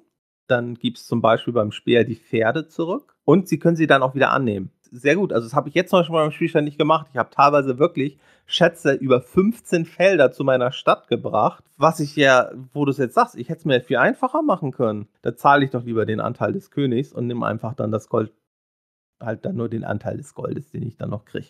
Wunderbarer Tipp, habe ich auch direkt wieder was gelernt. Weiß ich nicht, ob ich das früher so gemacht habe. Generell muss ich gestehen, ich hatte viel über Civilization, äh, über Colonization. Ich habe es früher sehr viel gespielt. Ich habe aber auch sehr viel vergessen in den Jahren. Was mir jetzt beim Spielen alles erst wieder eingefallen ist. Was ich jetzt, würde ich jetzt nochmal einen neuen Spielstand machen, würde ich einiges komplett anders machen. Aber gut, kommen wir doch jetzt eigentlich zum, zum, zum Herz des Spiels. Und das ist meiner Meinung nach auch das, was der größte Unterschied mit zu Civilization ist. In Civilization ist eine Stadt eine Stadt. Wir können irgendwie unsere, unsere Siedler können wir in der Regel packen wir die meistens auf die Felder drumherum und dort der eine baut dort Essen an, der andere baut Erz ab und der nächste jagt Tiere. Die Siedler sind prinzipiell, also in Civilization, sind die ja immer alle gleich gut in allem, was sie machen. Also wenn ich einen Siedler zum Nahrungsanbauen auf dem Feld schicke, es gibt keinen, der das dort besser macht eigentlich. In Colonization ist es halt so, wie du hattest es ja vorhin schon erwähnt, es gibt diese Spezialisierung und unsere Siedlung ist meiner Meinung nach viel komplexer als in jedem Civilization-Spiel. Also was wir dort an Möglichkeiten haben. Also erstens können wir Siedlungen wieder auseinandernehmen, also entfernen, was in Civilization, ja, man kann in Civilization auch eine Stadt zerstören, aber den Siedler kriegt man meines Wissens noch nicht zurück. Außerdem ist das, in Civ ist es ja eine kriegerische Handlung der einer anderen Nation, wenn deine Stadt zerstört wird. Also du kannst ja nicht, du kannst ja nicht selber zerstören. Ich glaube, man kann es nur machen, wenn man eine andere, wenn man eine andere Stadt einnimmt. Ne? Dann kann man, glaube ich, sagen, äh, ja. Discard City, ja. Genau, aber in Colonization ist es halt, ist, ist das Stadtbildschirm ja eigentlich mit das Wichtigste und mit eine mit einer der komplexesten Bildschirme im ganzen Spiel. In diesem Stadtbildschirm ist es halt so, wir sehen dort alle Siedler der Stadt und sehen auch, wie die verteilt sind. Wir können die Siedler auch hin und her schieben. Da, da muss man sich auch erstmal dran gewöhnen. Also um zum Beispiel, damit ein Siedler Nahrung abbaut, müsste der Siedler noch nicht eingeteilt sein eigentlich. Dann klickt man diesen Siedler an und entweder zieht man den dann aufs Feld und sagt dann dort, bau Nahrung ab. Oder man wählt aus der Auswahlliste, bau Nahrung ab und dann geht er automatisch eigentlich auf das Feld, wo er die meiste Nahrung kriegt. Du hast ja viele Gebäude in der Stadt. Du hast zum Beispiel, du hast eine Schreinerei. Die wird benötigt, um Holz, was du vorher außerhalb der Stadt abgebaut hast oder irgendwie in die Stadt gekriegt hast, um, die, um das Holz in Bretter zu verwandeln. Die Bretter brauchen wir für alles, was wir produzieren. Also produzieren ist sowas wie Hafenanlagen. Wir können unsere Schreinerei äh, zum Beispiel aufwerten. Wir können andere Gebäude bauen. Wir können äh, die Siedlung schützen, indem wir eine Holzbefehlung bauen oder ein Vor und dann später eine Festung etc. Ähm, es gibt neben der Schreinerei gerade zu Beginn eines der wichtigsten Gebäude ist die Schmiede, weil für so Standardgebäude brauchen wir nur Bretter, für komplexere Gebäude brauchen wir in der Regel auch immer Werkzeuge. Komplexere Gebäude sind dann halt in der Regel dann die weiteren Ausbaustufen oder sagen wir, sei es, wir bauen eine Druckerei, was für die Unabhängigkeitsbestrebungen halt recht wichtig ist, dann brauchen wir zum Beispiel immer auch Werkzeuge. Natürlich können wir die Schmiede dann auch wieder entsprechend aufwerten. Wir haben dann die verarbeitenden Betriebe für, also wir können aus Pelzen, können, äh, aus, aus Fellen können wir, ähm, wie heißt es, Klamotten machen. Mäntel. Das heißt Mäntel, genau. Wir können aus Fellen Mäntel machen. Wir können aus Zucker können wir Rum machen. Wir können, äh, was können wir noch alles machen? Wir können aus Tabak Zigarren machen, wir können aus Baumwolle Tuche machen, wir können aus. Ich glaube, das war schon. Also ja, wir können aus, aus, aus Erz können wir, können wir äh, eben Werkzeug machen. Genau, und also zu Beginn, wir haben zum Beispiel auch noch in unserer Stadt haben wir ein Gemeindehaus.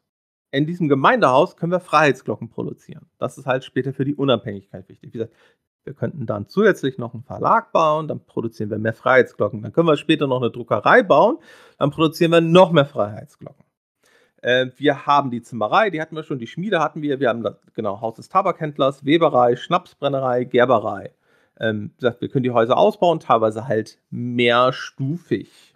Wichtiges Gebäude ist auch noch die Kirche. Die kann man auch bauen. Dann kann man da jemanden reinsetzen. Im besten Fall ein, ein Prediger. Der erzeugt dann äh, Kreuze was uns dann schneller äh, neue Siedler bringt. Wir können auch, genau, neue Siedler, das ist richtig. Wir können allerdings, es gibt noch ein paar weitere. Die Kirche können wir auch in der Kathedrale noch ausbauen. Äh, der Ausbau sorgt eigentlich in der Regel immer dafür, dass die Sachen produktiver werden. Also wenn vor, ähm, sagen wir, wir, wir nehmen jetzt mal, also wir haben eine Schmiede und wir bauen die aus, dann produziert eine Einheit in dieser Schmiede einfach mehr Werkzeuge aus. Also verbraucht mehr Erz und produziert aus diesem Mehrerz auch mehr Werkzeuge pro Runde. Sprich, wir erhöhen einfach die Produktion. Das gleiche zum Beispiel auch bei den Unabhängigkeitsglocken bauen wir die Sachen nach und nach aus. Dann sorgt dafür, dass eine Person, die dort ist, produziert mehr. Äh, Wenn es sozusagen eine erfahrene Person ist, also mal angenommen, wir haben einen Schreiner in einer ausgebauten Schreinerei, also in der Werkstatt dann, dann produziert der statt, sagen wir, sechs, produziert er dann neun Bretter pro Runde. Vorausgesetzt, der Ausgangsstoff ist da. Da ist das Spiel, und das muss ich sagen, für die damalige Zeit ist das Spiel dort aber sehr informativ. Wenn ich was baue und es fehlen nur noch Werkzeuge, dann sagt das Spiel mir das auch jede Runde, dass die Stadt da eigentlich was bauen möchte, dass aber Werkzeuge fehlen. Das ist wirklich sehr hilfreich, weil wenn man so wie ich mehrere Städte baut, vergisst man das manchmal, dass vielleicht die eine Stadt keine äh, irgendwas nicht hat. Das, das gleiche gilt auch, wenn ich zum Beispiel, ähm, ich habe in einer Stadt Pelze und die Gerberei. Äh, also die Pelze, die ich sammle, lasse ich später meistens in einer Stadt zu Mänteln verarbeiten. Die Stadt produziert da vielleicht gar nicht Pelze. Die liegt vielleicht, die liegt vielleicht in der Mitte zwischen zwei Städten, die bei mir Pelze produzieren. Wenn ich dann aber mal irgendwas verkacke und die Wagenzüge dann die Sachen nicht rechtzeitig hin und her bringen, kriege ich zumindest recht schnell den Hinweis, hey, dein Gerber kann gerade nichts tun, weil er keine Fälle mehr hat. Ähm, ne? Und das erinnert mich dann immer daran, dass ich da nachgucken muss. Generell ist es aber halt so, dass bei diesen ganzen Gebäuden in der Stadt, dass es da eigentlich dann so ist, dass, ähm, wie gesagt, also ein normaler Siedler produziert, sagen wir, drei Bretter pro Runde dann haben wir den Spezialisten, der produziert sechs, also im nicht ausgebauten Gebäude. Oder drei Freiheitsglocken gegen sechs Freiheitsglocken, wenn man so einen schönen Freiheits-, also so einen schönen Freiheitsprediger hat, wie auch immer die heißen. Politiker. Politiker, ja. du hattest es ja vorhin schon erwähnt, es gibt Kleinkriminelle und es gibt die verdienten Knechte. Die sind dann zum Beispiel dort in der Regel nicht so produktiv, die produzieren dann vielleicht nur ein oder zwei. Es ist auch immer so ein bisschen abhängig davon, wo man die einsetzt zum Beispiel bei Kleinkriminellen und verdienten Knechten, die sind halt eher für den Anbau geeignet als für die Verarbeitung. Ich glaube, im Anbau haben sie, die verdienten Knechte haben, glaube ich, im Anbau keinen Malus, aber im Verarbeiten haben sie einen Malus. Das sind aber auch zum Beispiel die verdienten Knechte-Einheiten, die ich immer ganz gerne, wenn ich mich mit den Indianern in der Nähe gut stelle, die ich gerne in deren Siedlung schicke, weil die können die halt ausbilden. Und dann ist der halt vielleicht, keine Ahnung, ein guter Zuckerrohranbauer und ist dort dann halt richtig produktiv auf dem Feld. Die kleinkriminellen verdienten Knechte kommen auch nur aus Europa, also die kann man sich nicht so herstellen, äh, weil prinzipiell kann ich ja, kann eine Siedlung ja auch selbst Siedler herstellen. Freie Siedler. Alle, und äh, zwar wenn man, also, 200 Nahrung genau. erzeugt. 200 Nahrung, das dauert aber erstens ganz schön, weil ähm, meistens pendelt man das halt so aus, dass man nahrungstechnisch halt so plus minus null ist. Und für 200 Nahrung braucht man, also das Lager, was man in jeder Stadt hat, fast halt nur 100 von einer Ware, also von, von jeder Ware, aber nur 100 maximal. Man kann es dann halt ausbauen und also 200 Nahrung ist schon, also ja, später im Spielverlauf habe ich mal Städte, die produzieren dann vielleicht mal ein oder zwei freie Siedler insgesamt, aber das ist es dann halt auch ist es nicht so wie in Civilization, wo man so eine einer Stadt irgendwann zu so einer 20er Stadt oder sowas ausgebaut hat, weil, weil die so viel Nahrungsüberschuss hat. Das klappt hier nicht.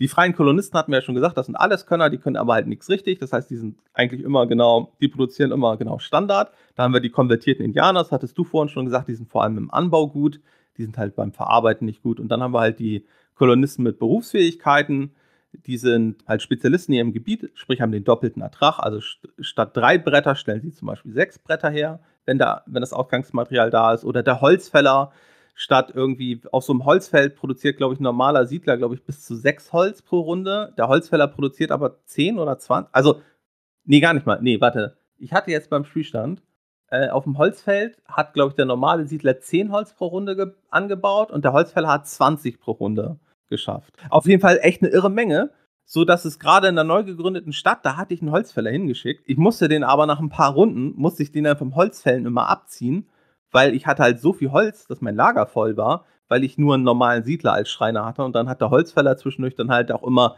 normal, äh, äh also sprich drei Holz in Bretter pro Runde umgewandelt. Da musste ich halt echt immer regelmäßig nachgucken. Das war immer ein bisschen nervig. Man kann auch selbst Leute noch ausbilden, man kann nämlich Schulen bei sich bauen in der Siedlung. Schulen, die kann man auch noch in zwei Stufen ausbauen.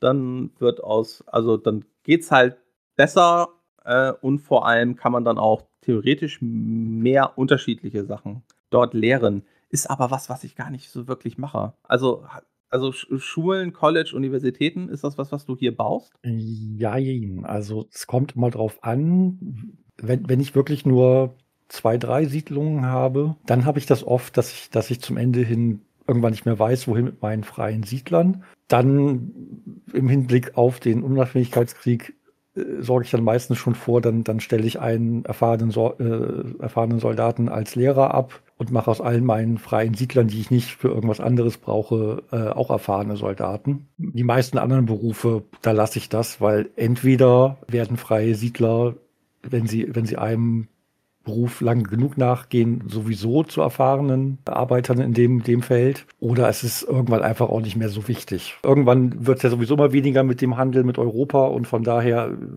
zum, zum Ende des, des, des Midgames äh, ist sowieso meistens dann so, dass, dass ich mehr und mehr auf, auf äh, Waffenproduktion gehe und dann sind, sind es auch nicht mehr so richtig wichtig, wie viele Spezialisten ich, ich für Produktion von anderen Sachen habe. Ja, du hast mir gerade den nächsten guten Tipp gegeben, was ich mit meinen Spanern jetzt machen sollte. Ich sollte anfangen, äh, bei mir ein, eine oder zwei Schulen zu bauen, um Soldaten zu also um erfahrene Soldaten auszubauen. Sehr guter Hinweis, ganz vielen Dank. Ich kann mich halt auch nicht erinnern, dass ich damals großartig irgendwie ein College oder sowas hatte, wo ich dann Schreiner ausgebildet habe. Also, mein Schreiner wird ja vielleicht sogar noch Sinn machen. Werkzeugschmiede wird, äh, obwohl eher Waffenschmiede dann fürs Endgame würde wahrscheinlich Sinn machen. Fürs äh, Early bis Midgame würde vielleicht noch Werkzeugschmied Sinn machen. Oder eben, wenn du, wenn du nicht die Engländer spielst und äh, immer nur die falschen Siedler kriegst, dass du dann vielleicht noch ein, zwei erfahrene Prediger ausbildest, dass, dass du schneller an, an neue Siedler kommst mit der Hoffnung, dass dann auch endlich mal wieder vernünftige dabei sind. Es ist halt krass, weil wie gesagt, dieses Beispiel, was ich gerade hatte mit diesem Holzfäller, den ich alle paar Runden dann halt mit, halt mit zum Schreinern geschickt habe, weil er halt, ne, die Spezialisten sorgen halt wirklich dafür, dass du so viel mehr von dieser Ressource, also gerade beim Abbauen, finde ich, merkt man das richtig krass. Ne, 20 statt 10 Holz pro Runde, das ist halt echt schon. Ein normales Lager hast du damit in fünf Runden, ja, okay, sagen wir in fünfeinhalb Runden, also sagen wir in sechs Runden voll, weil wenn ich habe dann ja gleichzeitig jemanden schreinern lassen, der, der es dann verarbeitet hat. Aber es ist halt schon richtig, richtig viel, was du da dann, dann, dann kriegst. Welches Gebäude wir bisher, glaube ich, noch gar nicht erwähnt haben, sind die Hafenanlagen so richtig. Ähm, die sind zu Beginn, finde ich, also sind eigentlich generell wichtig, weil man baut ja fast alle Städte in Küstennähe. Das bedeutet, man hat auch meistens Küstenfelder, eins bis viele bei sich drin. Man braucht zumindest die normalen Hafenanlagen, ähm, damit man die Küstenfelder auch bewirtschaften kann, also sprich dort Nahrung gewinnt. Man kann dann später das noch ausbauen über einen Trockendock und eine Werft. Das Trockendock wird einfach benötigt, damit man die Schiffe in der neuen Welt reparieren kann. Ähm, ansonsten würde ein zum Beispiel ein Freibeuter eins meiner Schiffe angreifen, würde er die Waren kriegen, wenn er das schafft. Und mein Schiff müsste nach Europa zur Reparatur.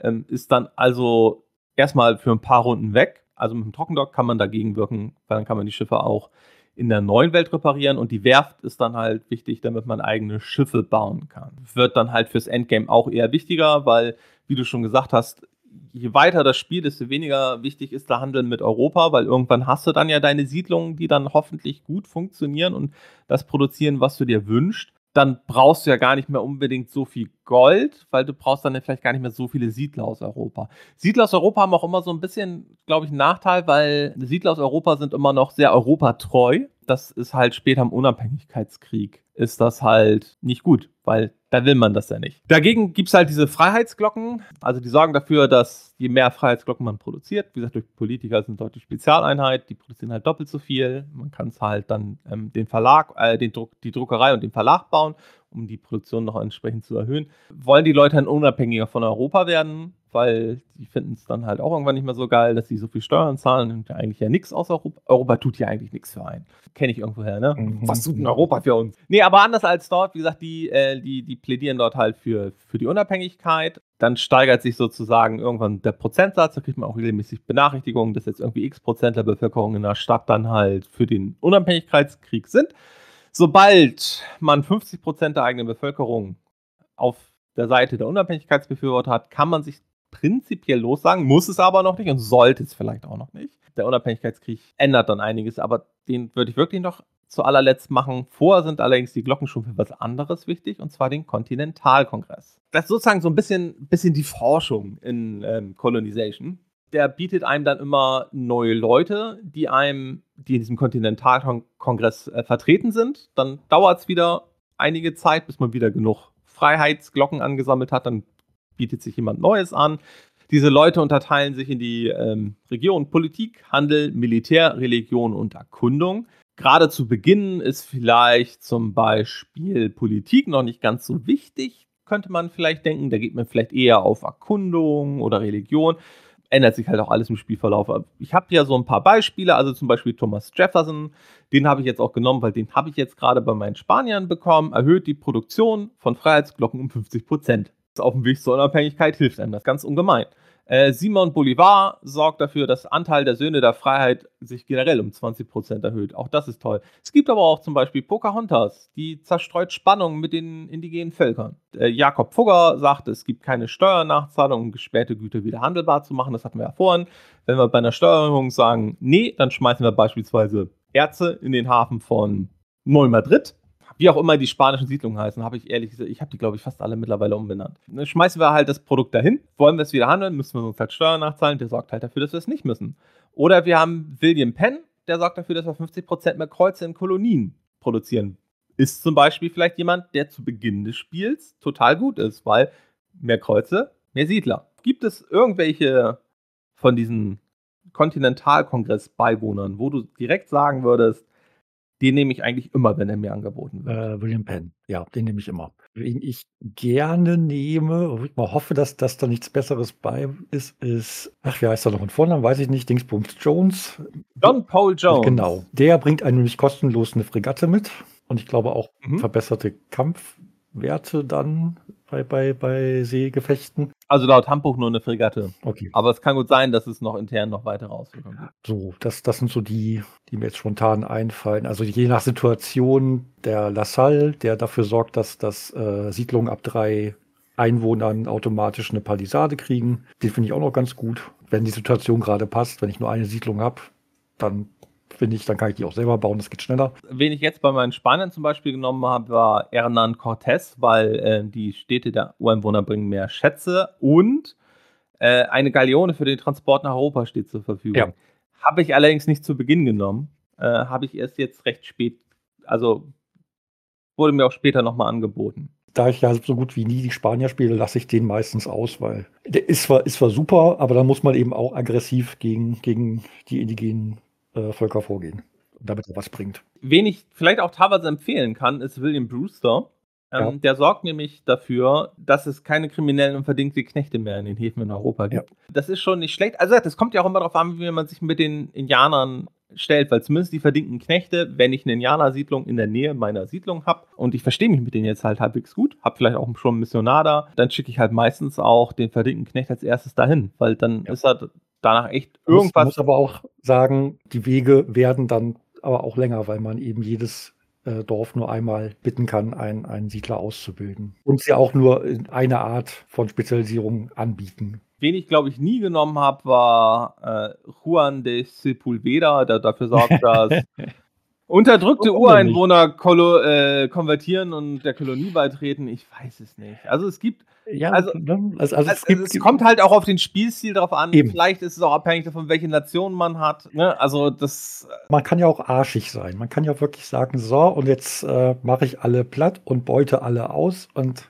kann man im Spiel ja machen. Da, da tut es ja keinem weh. Aber es ist eben, es ist eben auch das, wo, wo ich seit 30 Jahren jetzt sage, ich möchte aber nicht so spielen. Ich will ja, dass mich alle mögen und ich will ja nur in Ruhe vor mich hinsiedeln. ich hatte es vorhin schon mal erwähnt, anders als in Civilization, bis auf den Unabhängigkeitskrieg, geht das häufig auch, also wenn du jetzt nicht gerade die Azteken vielleicht bei dir um die Ecke hast, geht das häufig auch ganz gut, dass du theoretisch komplett ohne kriegerische Handlungen durch den Großteil, also vielleicht wir nehmen jetzt diese Freibeuter-Sachen, ne, nehmen wir jetzt mal raus, ähm, dass du komplett ohne kriegerische Handlung eigentlich total gut durchs Spiel kommst. Das ist für mich einer der größten Unterschiede zu Civilization, weil in Civilization ist es eigentlich fast jede meiner Runden endet damit, dass ich irgendwann anfange, also dass ich, das, das ist vielleicht einfach meine Taktik, meine Taktik in Civilization ist immer möglichst viele Städte, möglichst großes, möglichst großes, ähm, möglichst große Landfläche erobern, Ja. die mir dann gehört.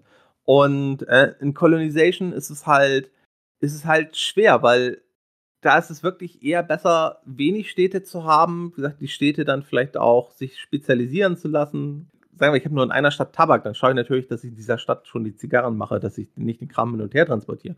Ähm, meistens gucke ich, dass ich die Verarbeitung in die Luxusgüter halt immer irgendwie so ein bisschen mehr zentralisiere. Hatten wir eigentlich schon erwähnt, es gibt später, das gibt doch später ein Gebäude, was wir brauchen, um mit anderen Nationen zu handeln. Nee, gar nicht mal. Das brauchen wir nicht. Genau. Also wir brauchen, wir brauchen im Kongress einen, einen Kongressabgeordneten, den wir, glaube Ja. ich, noch nicht Hatten wir den schon genannt? Jetzt komme ich gerade auf den Namen. Ich weiß, wie er aussieht.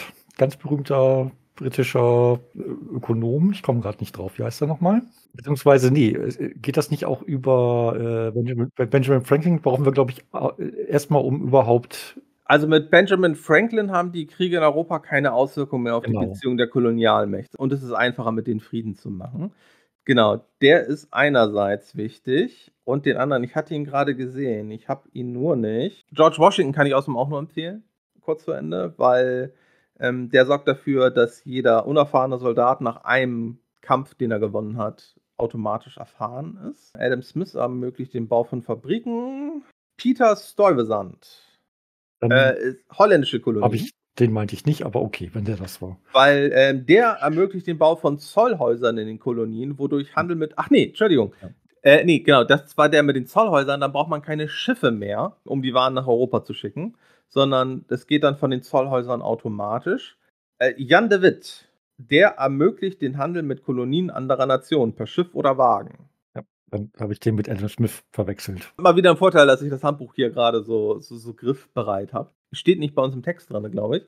Aber generell das Civilization-Handbuch kann ich nur jedem empfehlen. Es ist, äh, es Koloni Entschuldigung, ich sage halt so. Das Civilization Handbuch aber auch. Ja. Das Civilization-Handbuch aber auch, weil es bringt einem auch ein bisschen die Geschichte äh, näher. Allerdings, um es vorweg zu sagen, aus einer sehr kaukasisch-europäisch geprägten Sicht, würde ich halt sagen. Also es ist halt, ähm, na, ich meine, es ist halt aus der Sicht vor allem der Entwickler, wie die das so gesehen haben.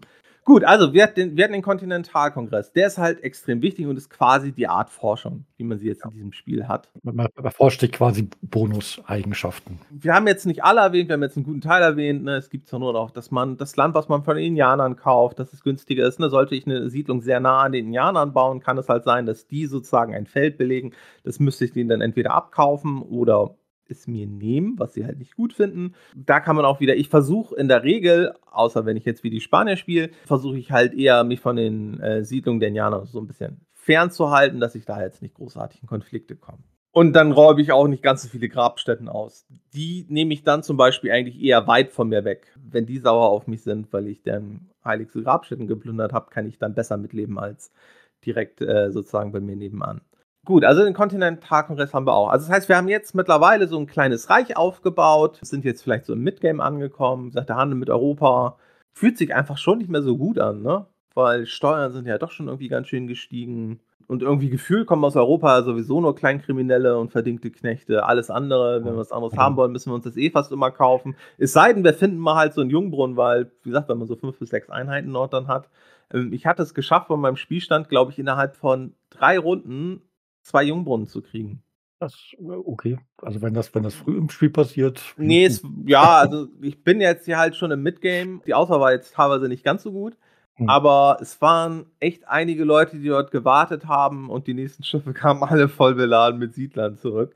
Ähm, ich habe mir dann erstmal keine mehr gekauft, sondern ähm, ja, habe erstmal genommen, was da so rumstand und habe es in die neue Welt verfrachtet, nachdem ich mir nochmal kurz überlegt habe, wo ich denn am ehesten noch was brauche. Weil, wie gesagt, über so die Ostküste der, der neuen Welt bin ich doch ziemlich verteilt.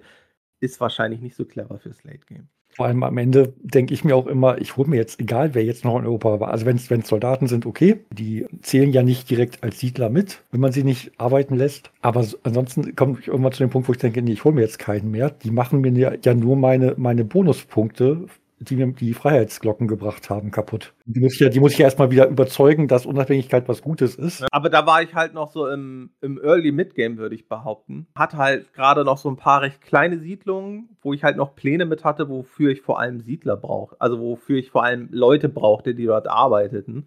Auch wenn es vielleicht keine Spezialisten waren. Und da war das noch ganz gut. Und ja, ja, später nimmt man dann häufig gar nicht, nimmt man dann gar nicht mehr unbedingt so. Da nimmt man da wirklich nur noch sehr gezielt Leute mit, Oder kauft, also vielleicht kauft man sich dann halt später auch noch irgendwie was in Europa, weil man halt denkt, wenn ich jetzt dort diesen Spezialisten einsetze, das bringt mir richtig was. Was ich da halt, weil ich dann halt wirklich so viele Siedler hatte, ich habe die teilweise auch einfach erstmal in den Städten geparkt. Solange sie nicht in der Stadt arbeiten, kosten sie auch keine Nahrung. Wie auch immer das geht. Und dann habe ich halt auch ein, zwei zu Pionieren gemacht, weil ich hatte eine Siedlung, die hat eine sehr hohe Werkzeugproduktion ähm, zu dem Zeitpunkt.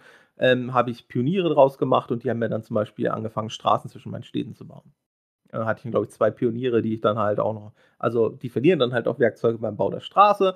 Dann habe ich sie wieder zu Pionieren gemacht. Dann habe ich noch äh, ein, zwei Mal ähm, Felder abgeändert, also sprich Wald gerodet und habe dann ähm, daraus ein Feld gemacht damit diese eine Siedlung jetzt einfach mehr Nahrung produzieren kann, damit sie dann einfach noch mehr Siedler aufnehmen kann, damit das entsprechend alles passt. Gut, also wir sind jetzt in diesem Midgame, also Wirtschaft, sagen wir, läuft ganz gut. Mit den anderen Nationen und Indianern kommen wir mal mehr, mal weniger gut klar, haben vielleicht ab und zu mal vereinzelte Kämpfe. Dann fangen wir jetzt sozusagen an, mit dieser Freiheitsglockenproduktion das so richtig zu forcieren, holen uns vielleicht zum Beispiel noch Politiker aus Europa, weil die hole ich mir dann zum Beispiel, wenn sie dort stehen, immer ganz gerne. Bringen sie dann halt in den Städten unter, wo ich idealerweise schon eine Druckerei und Verlag habe, dann steigt der Unabhängigkeitswille. Und wie gesagt, dann gucke ich, dass ich vielleicht in den Städten weiterhin irgendwie dann so Sachen baue, die den Städten nützen. Vielleicht baue ich die Schmiede aus oder gucke, dass ich vielleicht einen, äh, einen Vorbau, in ein, zwei Städten baue ich sicherlich dann auch eine Festung. Ne, dass, dass man sich da halt so vorbereitet, dass ich auf jeden Fall überall Hafenanlagen habe, weil gesagt, bei den Seestädten ist es eigentlich unumgänglich, die zu haben, damit man auch einfach genug Nahrung über die Seefelder reinkriegt. Und der Unabhängigkeitswille steigt und steigt und steigt.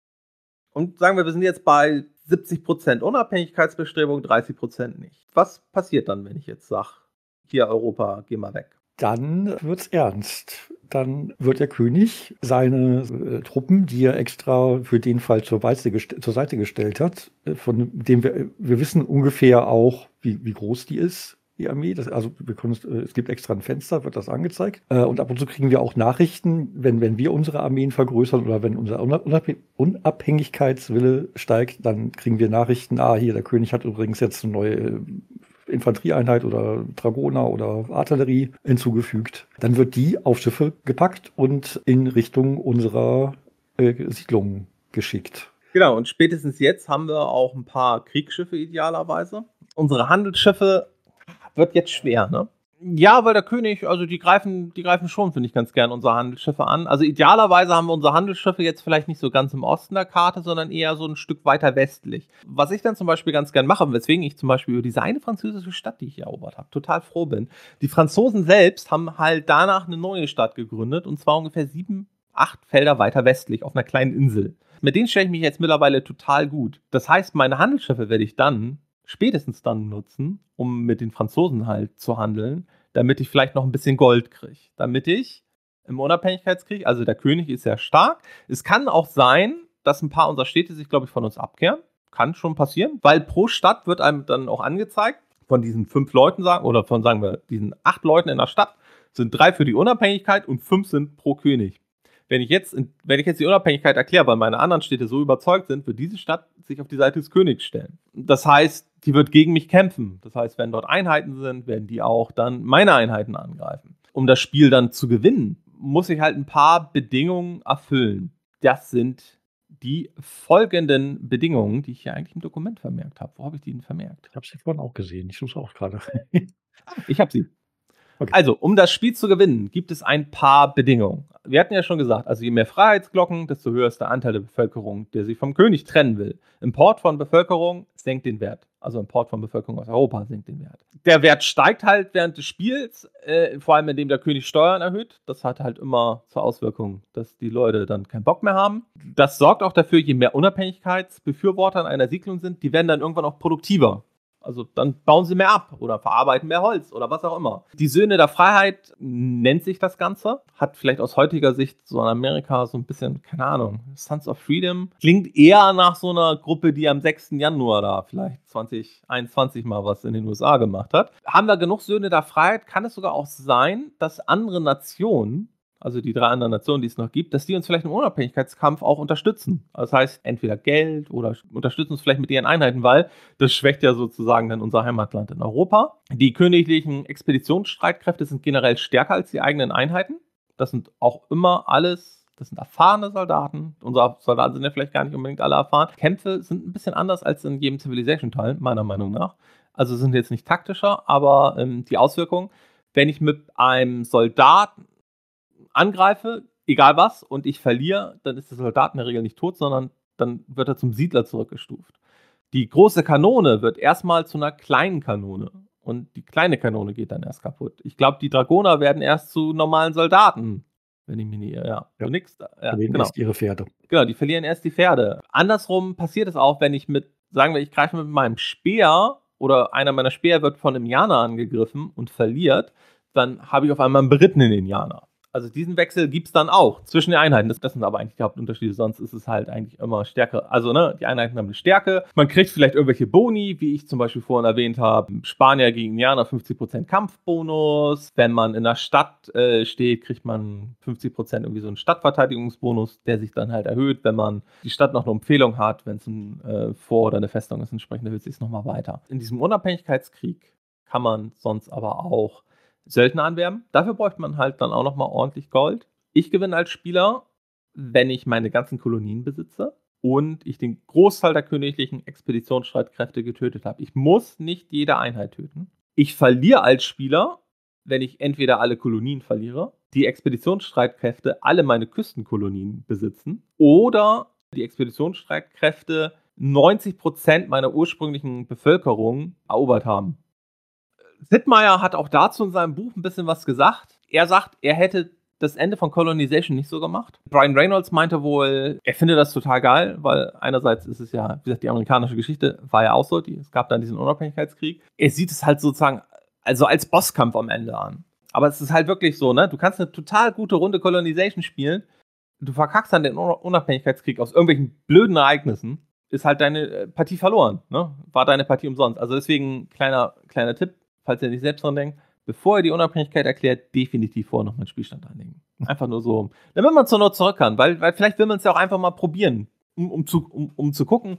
Da wäre es zur Not einfach dann wirklich mal ganz gut, nochmal zurückzugehen. Wie du gesagt hast, du hast meistens immer nur so drei, vier Städte gehabt, vielleicht fünf. Die waren vermutlich, deine Siedlungen waren recht nah aneinander. Ja, also ich habe es meistens so gemacht, dass die äh, Küstensiedlungen wirklich so gut es gegen befestigt sind, da der Großteil äh, meiner Bevölkerung und Kampfeinheiten stationiert war. Und dann habe ich auch kleinere Siedlungen im Inland teilweise vorher aufgegeben oder dann war eben klar, okay, die kann ich nicht halten, da lasse ich jetzt auch ein, ein, zwei Siedler drin, die produzieren so lange weiter, wie es geht. Vielleicht kriege ich da noch ein bisschen Gold raus, aber äh, die Einheiten ziehe ich da schon mal raus. Die werde ich sowieso verlieren, dann, dann setze ich es lieber dahin, wo sie eine Chance hat und habe dann wirklich erstmal alles auf Verteidigung gesetzt. Dann habe ich, ich habe die, die, die Expeditionsstreitkräfte dann kommen lassen. Wenn es gut lief, haben die sich an meinen zwei, drei Siedlungen an der Küste aufgerieben und dann konnte ich in aller Ruhe zum Gegenangriff übergehen. Eigentlich habe ich das recht ähnlich gemacht.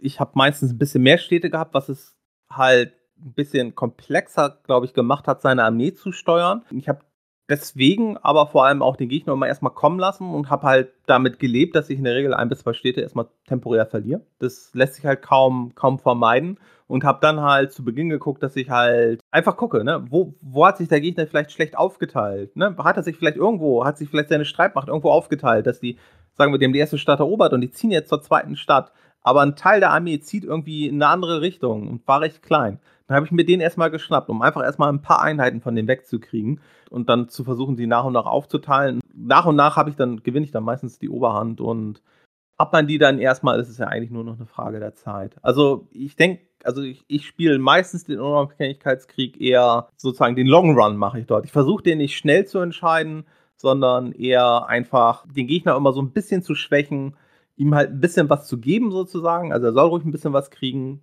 was mich zwar immer ärgert, aber die Städte kann ich ja alles zurückerobern dann später. Also zum Beispiel auch die Angriffe mit meinen Schiffen warte ich meistens auch zu Beginn immer so ein bisschen, weil ich erstmal genau sehen will, wo, wo versucht er jetzt gerade mehr und wo macht er weniger. Und dann gehe ich halt meistens immer erstmal dahin, also wo er sozusagen nicht so stark ist, um, um den Teil erstmal zu beseitigen, dass ich mich danach dann in Ruhe auf seine Hauptschreibmacht konzentrieren kann. Hoffen, dass dann einfach die anderen äh, Nationen dort unterstützen, vielleicht auch die Indianer, wenn man sich mit ihnen gut gestellt hat. Das wird jetzt bei den Spaniern nicht spannend. Da gibt es keine, die mich wirklich so mögen. Ähm, mal schauen. Ich habe noch genug Runden vor mir, kann erstmal nochmal weiter vorbereiten. Apropos vorbereiten, Force. Äh, Force und Festung ist aber auch was, was du dann regelmäßig gebaut hast? Oder hast ja. du dir gedacht, nee, also, nee, lieber nur die Umzäunung, weil ich muss die Städte jetzt noch zurückerobern? Nee, also die, die wichtigen Siedlungen, da habe ich versucht, wirklich bis zur Festung alles auszubauen. Die im Inland, wo es wirklich nur darum ging, äh, irgendwelche Sachen zu produzieren, die habe ich vernachlässigt. Da habe ich, wenn, wenn da irgendwie aggressive Nachbarn waren, dann habe ich, habe ich die äh, einfache Empfehlung da gemacht. Aber äh, ganz oft auch das, das völlig vernachlässigt. Und wenn, wenn da kein, wenn da, wenn es da keine, keine gefährlichen Nachbarn gab, dann habe ich, glaube ich, auch das einfach alles offen gelassen. Vielleicht noch eine Einheit zur, zur Sicherheit reingestellt, aber. Ja, nee, ich, ich mache es dann meistens halt auch so, dass ich gerade bei meinen Küstenstädten vom Unabhängigkeitskrieg, ich habe dann so zwei oder drei, wo ich dann richtig Einheiten forciere, also massig. Weil anders als, in, als im aktuellen Civilization 6 kannst du ja auch sehr viele Einheiten auf einem Feld haben. Ja. Und dann ist es, finde ich, eher gut, in wenigen Städten eine starke Verteidigung zu haben, vor allem wenn sie dann eine Vor- oder eine Festung haben, sind sie ja wirklich richtig, richtig stark. Und lass die Gegner angreifen und sich einfach an deiner wirklich guten Stadt einfach ein bisschen zerreiben und die andere, die du nicht so geschützt hast, erober sie zurück. Besser als seine Einheiten komplett aufzuteilen über alle Städte und überall nur so ein bisschen zu haben. Dann wird der Gegner dich überrennen und zermalen. Und wenn man, wenn man am Ende Geld über hat, sofort in, in irgendwelche Einheiten investieren, weil man braucht es für, für nichts anderes mehr. Ich weiß nicht, bringt das dann später was für die Punktezählung? Weil das gehört ja auch dazu, ein Sid Meier-Spiel. Ja, das kann sein, aber wenn du den, den Krieg nicht überstehst, dann kriegst du auch keine gute Punkte mehr hin. Weil nur ein erfolgreicher Unabhängigkeitskrieg sorgt halt dafür, dass man auch wirklich eine Chance hat, gut darzustellen. Natürlich dann, je höher der Schwierigkeitsgrad war, desto pillerner steht man dann zum Schluss da. Gibt es irgendwie so ein Kapitel, wo du denkst, so, da haben wir jetzt so gar nicht drüber geredet? Ich glaube nicht. Zur Not, lasst uns das wissen. Äh, wir werden noch, so noch, noch viel, viel tiefer in die einzelnen Siedlertypen und Berufe reingehen können. Also da muss man eigentlich wirklich nur wissen, ist Siedler, jeder Siedler kann alles machen und im besten Fall hat er eine Spezialisierung. Das, das ist eben das erste Mal, dass ich auf, auf so, so ein Spiel mit Micromanaging Managing gestoßen bin. So, dass du wirklich Stunde da in, in diesem, diesem Siedlungsbildschirm sitzen konntest und sagen, okay, jetzt mache ich, ich nehme jetzt den Holzfäller, aber den lasse ich jetzt lieber erstmal in, den stecke ich erstmal in die Schmiede, damit dann der Erzbergarbeiter besser ausgelastet ist, damit ich den nicht noch irgendwie später und äh, solche Sachen. Also, ja, da hätten wir noch Stunde, eine Stunde weiter drüber reden können, aber ich glaube, sonst alles Wichtige haben wir, glaube ich. Noch vielleicht noch mal eben die, die Sachen mit der historischen Genauigkeit, da könnten wir vielleicht noch mal kurz was zu sagen. Genau, da wollte ich auf jeden Fall noch rein. Äh, vor aber noch zum Micromanagement ist es wirklich mit Abstand das Zivilis also das Sid Meier 4X-Spiel, 4X-Spiel, wo, wo es das größte Micromanagement in den Städten gibt. Also in keinem Civilization-Teil, auch nicht in Alpha Centauri, habe ich sonst so viel Micromanagement in Städten gehabt und vor allem so andauernd wieder angepasst, weil wie gesagt, ne, dann ist irgendein Lager voll, dann nimmst du den Typen wieder da irgendwie weg, packst ihn woanders hin, lässt ihn was anderes machen, aber in x Runden musst du dann wieder. Aber das Gute ist, das Spiel gibt einem häufig halt auch Hinweise. Also wenn ich irgendwas verarbeite oder es, also wenn ich irgendwas fehlt, damit ich irgendwas fertigstellen kann, dann sagt einem das Spiel auch Bescheid. Und zwar jede Runde. Oder wenn, oder wenn man, wenn man Dinge produziert und das Lager ist voll, also dass man quasi Überschuss ja. produziert und Sachen verloren gehen. Also man kriegt eigentlich bei den wichtigen Sachen kriegt man immer eine Warnung. Genau, und das ist, würde ich sagen, selbst aus heutiger Sicht ist es eine ziemlich geile Komfortfunktion, die eingebaut ist. Weil, wenn ich dran denke, wir haben ja schon über andere Spiele mit Micromanagement gesprochen, wie, wie Theme Park etc. Da, da nimmt einem Colonization, unterstützt einen dort, finde ich, viel mehr. Äh, komplett anderes Spiel, aber wie gesagt, man kriegt viel mehr Hinweise, sodass man einfach wesentlich besser reagieren kann. Ja, es gab zu dem Spiel ein, zwei Kontroversen. Und die sind meistens erst wesentlich später entstanden, teilweise auch erst äh, zum Beispiel im Jahr 2008 mit dem Re-Release des Spiels, weil es gab, es gab dann ja ein paar Jahre später Civilization 4 und für Civilization 4 gab es ein unabhängiges, also ein selbstständig laufendes Add-on und zwar Colonization. Da kommen wir gleich nochmal eben kurz zu. Aber gerade im Bezug dann zu dem Release von Civilization 4 Colonization gab es dann einige kritische Stimmen, dass das Spiel halt ja sehr, ja, also unterschiedliche Richtungen haben die eingeschlagen. Die einen haben halt gesagt, es ist eine sehr einseitige Darstellung der indigenen Völker. Ne? Also die sind sehr eindimensional. Andere haben halt vor allem kritisiert, dass es halt nicht genau genug ist. Ne? Also es gibt halt viele Punkte, die, die tauchen im Spiel nicht wirklich auf. Also sowas wie Sklaverei gibt es im Spiel ja gar nicht. Ne? Du hast die konvertierten Indianer etc., du hast, ne? aber ich meine im Endeffekt die Kolonien in Amerika sind ja floriert, also vor allem im Anbau, ähm, sind ja vor allem im Anbau floriert durch, durch Sklavenhaltung. Das kommt im Spiel gar nicht vor. Anders als zum Beispiel in Civilization 4. Da hatten sie es drin, was aber auch zu einer Kontroverse führte. Dann ist es halt häufig so, dass generell so die historische Genauigkeit, es ne, fängt damit an. Alle Nationen fangen 1492 an. Das finale Ziel für alle Nationen ist gleich der Unabhängigkeitskrieg. Das lässt sich jetzt schwer sagen. Also bei den Engländern war es ja so, aufgrund dieser religiösen Unruhen, mit den Puritanern, die nach Amerika dann gegangen sind, weil sie dort hier religiös freier waren. Da macht es ja Sinn, dass du zum Schluss einen Unabhängigkeitskrieg machst. Bei den anderen Nationen ist es halt wirklich die Frage, hätte es bei den Niederländern wirklich einen Unabhängigkeitskrieg gegeben?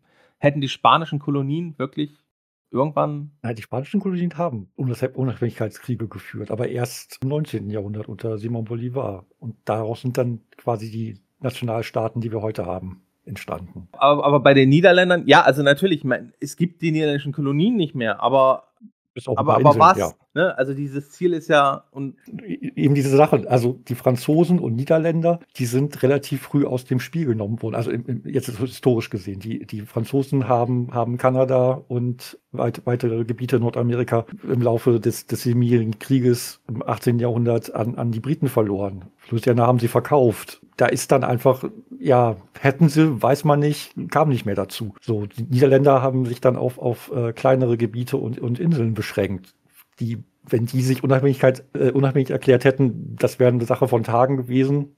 Sobald die äh, Flotte da gewesen wäre, dann, dann wäre das auch gelaufen. Also teilweise aus historischen Gründen, teilweise aus Möglichkeiten, die es gar nicht gab, kann man diskutieren, aber ist dann, ja, also hier geht es eben, egal welche Nation man spielt, es ist eigentlich die Geschichte der, der englischen Kolonien, die man spielt. Ich rede ja auch mit anderen Leuten, die früher schon mal Computerspiele gespielt haben. Und ich hatte mich da mit jemandem unterhalten, der ist bei Civilization, glaube ich, erst mit Teil 4 eingestiegen. Und der meinte, ja, was, was ihn eigentlich an Colonization, also es ist jetzt keine Gesellschaftskritik von ihm gewesen, aber was ihn beim Spiel prinzipiell gestört hat, war, dass es ja nur diese eine Siegbedingung gab. Oder ne? Mhm. Es gibt nur den Unabhängigkeitskrieg. Es gab nicht die Möglichkeit zu sagen, ich gewinne, wie, wie du es jetzt heutzutage in Civ 6 hast, Du machst einen Religionssieg, du machst einen Kultursieg, du machst ein was auch immer. Muss man aber auch sagen, gab es in Civilization 1 damals auch nicht. Es war halt auch damals ja eigentlich nur der Sieg, dass du. Gab es das in 3 überhaupt schon? Ich kann mich gerade nicht so erinnern. Obwohl, nee, konntest du in Civilization 1 nicht auch durch Forschung gewinnen? Also du ja. konntest eigentlich immer durch Welteroberung gewinnen, was in Colonization nicht geht, weil es ist egal, wie viel du eroberst, die, die anderen europäischen Nationen kommen immer wieder. Was er aber meinte, was ihn auch richtig gestört hat, und das geht, das, aus heutiger Sicht kann ich das verstehen. Wieso kann ich denn da eigentlich keine indigenen Völker spielen? Und, und das ist was, was ich, weiß ich nicht. Also das, ich glaube, ich glaube, es wäre auch ein ganz, ganz spannendes Spiel. Also es wäre ja ein komplett anderes Spiel, glaube ich. Also eine ganz andere Spielweise. Ja, aber äh, genau. Erstens, das, das ist, das wäre ein ganz anderes Spiel. Also du müsstest dann quasi zwei, zwei Spiele in einem unterbringen, weil das wäre von, der, von den Mechaniken müsste man es ja ganz anders darstellen, denke ich mal, großenteils der Europahandel würde dann über, über die europäischen Kolonien laufen. Das ginge wahrscheinlich noch. Aber du wärst ja dazu noch, ich weiß, bei, ich glaube, es war bei Civ 2, konnte man ein, ich weiß nicht mehr welches, irgendein ein nordamerikanischer, äh, äh, Hilfe, Wortungsschule, ein, einen nordamerikanischen Indianerstamm spielen. Aber dann eben auch Civ 2 hat sich auch noch alles gleich gespielt, größtenteils. Und da gab es dann auch die Anmerkungen von Mitgliedern dieses Stammes, da haben sich dann, dann bei, bei Microsoft gemeldet und gesagt, ja, das ist total toll, dass ihr uns da eingebaut habt, aber also das ist jetzt nicht unsere Philosophie, so, ne? Also die haben dann auch gesagt, ja, hm, also dieses Welteroberungsdings, das, das ist jetzt nicht so, das ist mehr so ein europäisches Dingens. Also ist ja nett, dass ihr an uns gedacht habt, so als, als äh, spielbare Nation, aber wir fühlen uns da jetzt nicht repräsentiert was, bei dem, was ihr da gemacht habt. Generell ist es ja so, dass du in neueren Civilization-Teilen ja häufiger auch indigene Völker spielen kannst. Du kannst ja auch teilweise Ureinwohner aus Afrika, also ja. du kannst aus ja. Afrika auch dann ja. Nationen spielen und ähm, da kommt dann häufig halt ja, das auf, was du gesagt hast. Das, was euer Spiel eigentlich darstellt, entspricht auch nicht wirklich unserer Kultur. Und ich das ist, glaube ich, auch gerade, wenn du das auf die 90er zurückbesinnst, ist es einfach, also wir sind da heute teilweise viel weiter als damals. Ich meine, ein Spiel wurde ja, ein Spiel wird ja, ja, hoffentlich. Teilweise gehen wir auch schon wieder sehr stark zurück, habe ich das Gefühl. Aber ein Spiel damals in den 90ern wurde ja von einer Gruppe von, sagen wir vielleicht, zehn Personen entwickelt, also die ja wirklich mehr daran beteiligt waren, waren häufig sicherlich auch noch da mehr Leute beteiligt, aber die, die wirklich einen größeren Einfluss auf, auf das Ergebnis hatten. Es ist, ist halt so, wenn du was machst, du kannst ja vor allem deine Erfahrung und dein Lebensgefühl und was auch immer fließt dann ja mit in das Produkt ein. Ja.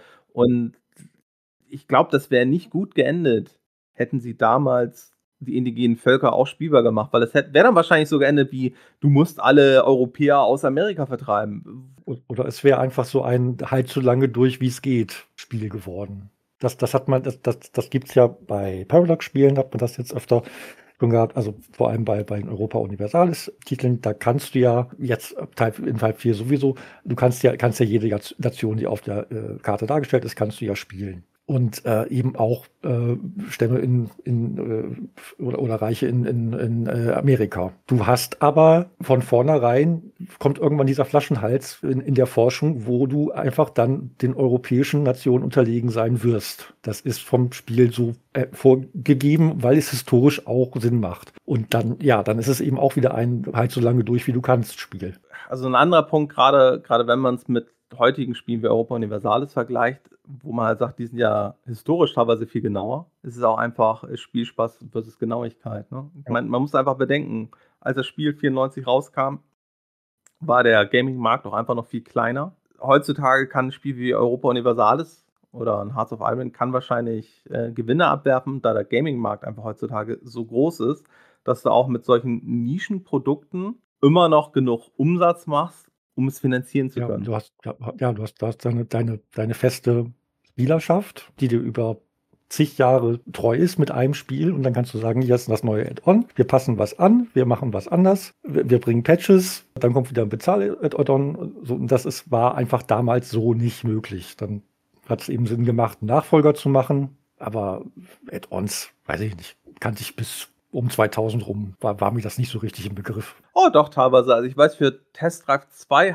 gab es zum Beispiel damals ein Deutschland-Add-on. Da gab es dann Strecken in Deutschland. Aber brauchtest du, dafür das, brauchtest du dafür das Hauptspiel? Oder? Ja. Ah, okay. Also meines Wissens nach brauchtest du das. Ne? Oder es gab zum Beispiel damals auch schon extra Autos oder sowas. Also das, das gab es damals schon, aber äh, kriegst dann ja auch immer einen kleineren Markt wahrscheinlich dann immer nur noch. Also ja. wieder nur eine kleinere Menge. Ja. Und, und selbst bei, bei, bei solchen Spielen wie Hearts of Iron Europa Universalis, hast du es ja gerade angedeutet, selbst dort, die hast du dann ja nicht sozusagen die gleichen Bedingungen, wenn du irgendwie so ein, kleine, ein kleineres indigenes Volksspiel, also oder die gleichen Chancen. Ja.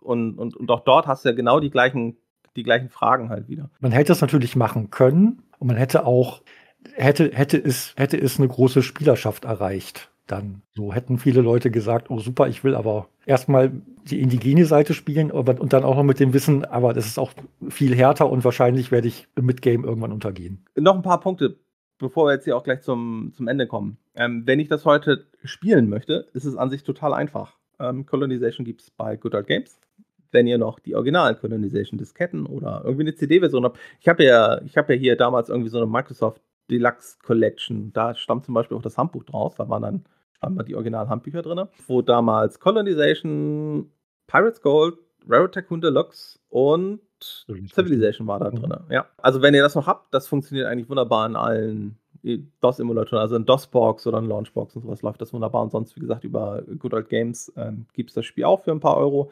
Und ich hatte jetzt beim Spielen keine Probleme. Da du nichts gesagt hast, glaube ich, hattest du auch keine Probleme. Auch und genau, und sonst gibt es das Remake. Äh, ich habe es bei Steam. Ich habe ehrlich gesagt jetzt nicht nachgeguckt, ob man es tatsächlich noch kaufen kann. Aber es gibt sonst auch noch bei Steam ähm, Civilization 4 Colonization. Kommen wir da noch mal ganz kurz, bevor wir es vergessen, vielleicht zu den Wertungen.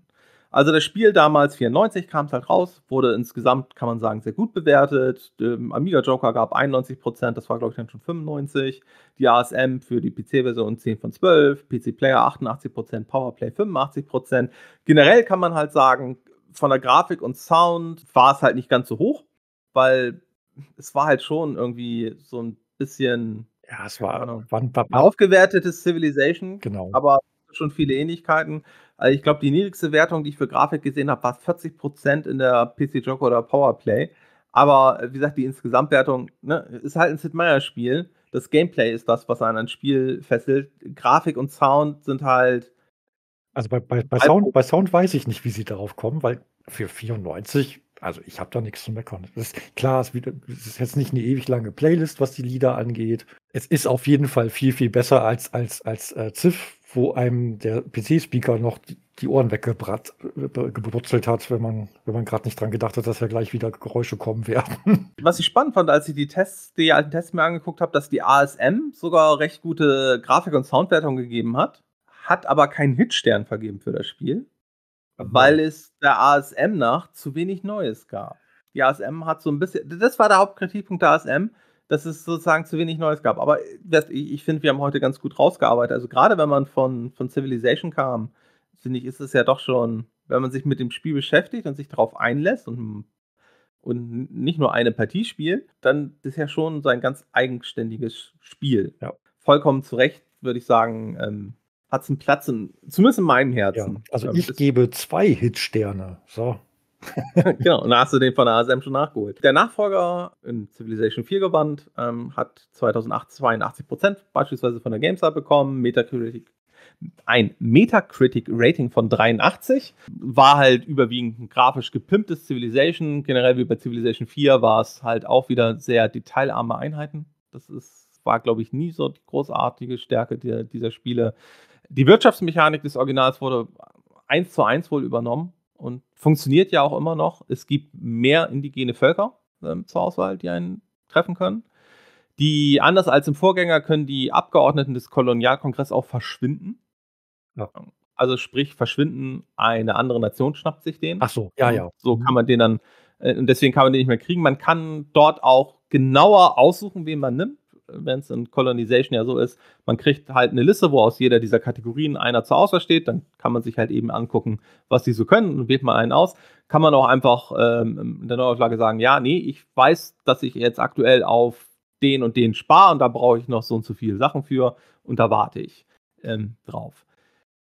Die Kolonialmächte sollen wohl seltener im Unabhängigkeitskrieg eingreifen. Ich kann mich jetzt nicht dran erinnern. Ich habe es jetzt beim Wiederanspielen jetzt auch nur, nur so die ersten, die ersten Jahre gespielt, also habe jetzt nicht bis zum Unabhängigkeitskrieg gespielt. Die Truppen werden nicht mehr degradiert, sondern sterben direkt, was ich eigentlich sehr schade finde, weil, gesagt, also ich finde, das hat, also gerade auch bei den Kanonen, finde ich, hatte das was, wenn eine Kanone dann erstmal nur zur kleinen Kanone wird. Damit kann ich immer noch ein bisschen was machen. Veteraneinheiten bekommen Talente äh, und es können Generäle nach Siegen entstehen. Das ist ja heutzutage eine generelle Civilization-Taktik. Wenn eine Einheit genug Erfahrung sammelt, kann man dann teilweise aus unterschiedlichen Bäumen halt Spezialisierung für die Einheiten auswählen.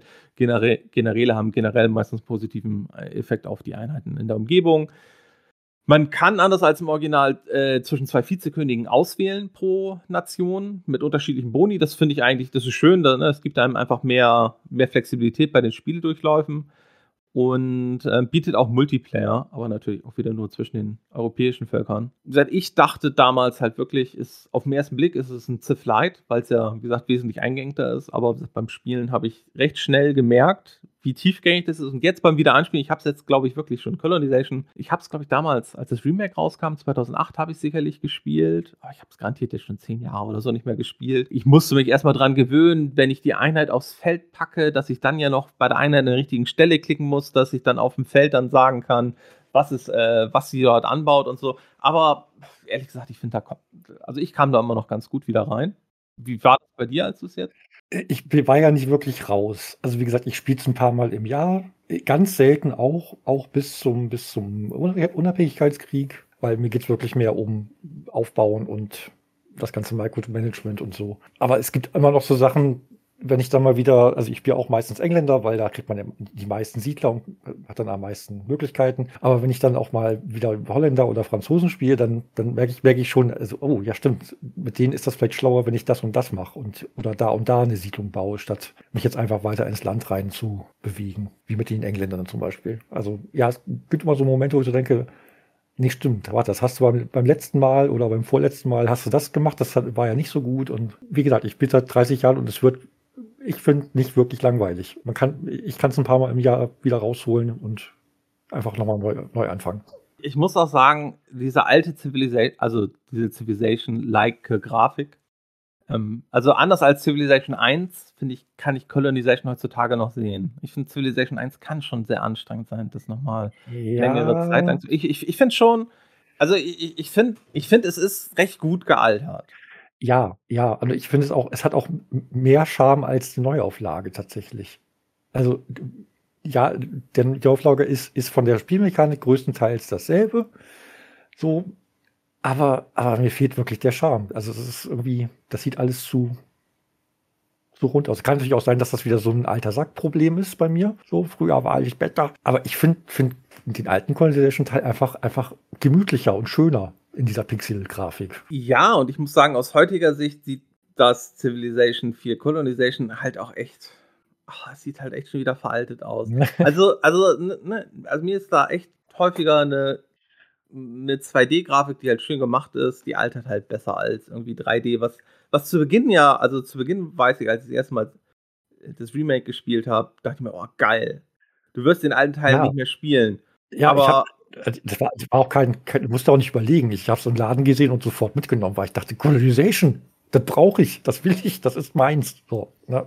mir doch egal, was irgendwelche, da, da, da, hätte auch die Presse sagen können, das ist grauenhaft, lass das stehen, äh, fass das nicht an. Der hat bei mir nichts gebracht, ich hätte es trotzdem gekauft. Als es neu war, habe ich es auch gerne gespielt, aber ich bin dann wirklich ein Jahr später, habe ich schon gedacht, oh, warte, ich kann auch das alte spielen. Ja, dann. Und dann gibt es noch für, also eine Variante, die ich, ich glaube, Mitte der 2000er ab und zu mal gespielt habe, also auf jeden Fall vor dem Remake, war Free Call.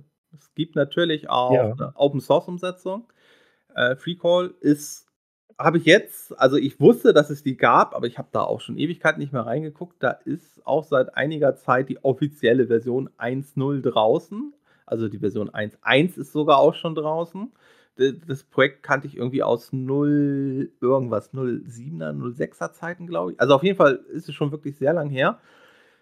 Nur als ich mir jetzt da nochmal äh, einen Link dazu finde, natürlich auf unserer Webseite unter www.spielarchäologen.de ihr auch dort viele Bilder etc. zu Colonization findet und auch ein paar zu Colonization, dem Remake.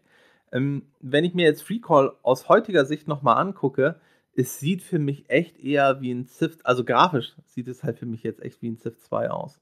Also so von diesem, mhm. von dieser Kartendarstellung und so. Ich habe es jetzt aber halt auch nicht wieder angespielt und ich muss auch sagen, ich glaube, ich werde es auch nicht wieder anspielen, weil ich muss auf jeden Fall demnächst bevor wir den nächsten Podcast aufnehmen, muss ich, glaube ich, mit Spanien mal gucken, ob ich den Unabhängigkeitskrieg durchkriege. Ich bin gespannt. Wir, wir haben noch eine Sache unterschlagen und das, das verbinde ich da gleich mal mit einer Frage. Zum Spielende, je nach, also auch wenn man verloren hat, äh, gibt es ja die Punkteauswertung. Mhm. Und aufgrund dessen äh, wird man in einer Liste eingeordnet, die einmal quasi anzeigt, wie, wie erfolgreich und berühmt man für die Nachwelt ist. Ja. Äh, das geht von ganz unten irgendwie ansteckende Krankheit oder fieses Insekt bis ganz oben äh, Staatshauptstadt und weiß ich nicht was. Was, was, was, woran kannst du dich erinnern? Was war dein, dein bestes Ergebnis? Also wo, was, was, was hat man nach dir benannt, was am schmeichelhaftesten war? Okay, da muss ich, äh, da, da, muss ich gestehen, also die Frage überrascht mich gerade. Ich, ich, muss mal eben kurz gucken, was es denn da, was es denn da alles so gab. Ähm, ich gestehe es ja, ich habe es, glaube ich, nie auf einem der höchsten Schwierigkeitsgrade gespielt. Also ich habe es, glaube ich, ich bei, nicht. bei den fünf Schwierigkeitsgraden, ich glaube, damals bin ich maximal bis zum mittleren, glaube ich, vorgedrungen. Ja, ja, und das war, das ist äh, wirklich schon schwer, finde ich. Also aus, heutiger Sicht. Dementsprechend dürfte ich wahrscheinlich auch gar nicht so hoch gekommen sein. Aber ich, ich kann es ja gerade, ich kann es ja gerade nicht sagen. Also es, das war ja damals auch was, was typisch Sid Meier-Spiele war. Ne? Ich meine, das gab es in Civilization, das gab es in Railroad Tycoon, in Pirates etc.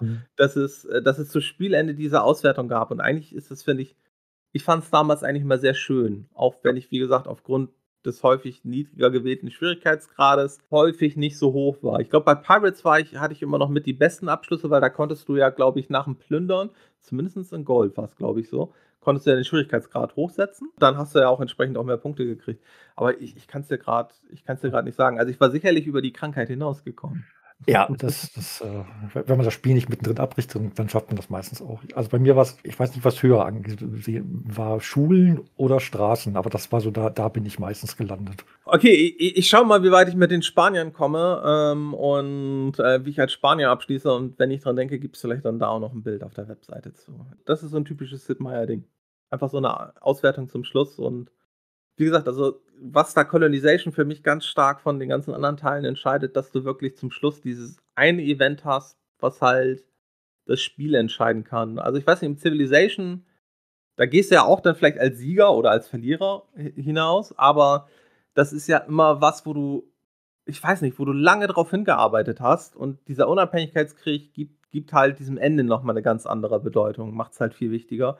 Aber sonst, wie gesagt, ich finde es an sich total toll, dass man sonst überwiegend ohne Kämpfe theoretisch bestreiten kann. Es sei denn, man spielt so wie ich und spielt die Spanier richtig. Das war sicherlich der nächste Grund, warum ich die Engländer und Franzosen angegriffen habe, weil die neue Welt gehört mir ja allein. Hat der Papst so verfügt. Genau, und die Niederländer waren immer zu weit weg. Ja, habe ich die nicht angegriffen. Außerdem habe ich gesehen, die Niederländer hatten, waren eh die ganze Zeit mit den Azteken beschäftigt. Also ich bin da mal mit dem Schiff vorbeigefahren und ich habe das damals so war. Ja, ja, es ist halt, ne, es ist ein, ist ein Spiel und ich finde es schön, dass wir darüber geredet haben. Ja. Und ich, ich freue mich aber auch jetzt schon auf das nächste Spiel, auch wenn ich, wie gesagt, mein Spielstand noch zu Ende spielen muss. Ich freue mich darauf, wenn, wenn, wenn, wenn Stormy wieder dabei ist, dann wird er wahrscheinlich sagen, wie kann man nur so eine lange Folge machen? Äh, genau, ja. Äh, aber wir haben jetzt ja das mit 15 Minuten kamen wir ungefähr hin. Ja. Also maximal. Das sind vielleicht da 20 ist noch, Da ist noch viel vom Tag über. Okay, dann äh, sage einfach mal bis zum nächsten Spiel. Auf dann. Bis zum nächsten Mal.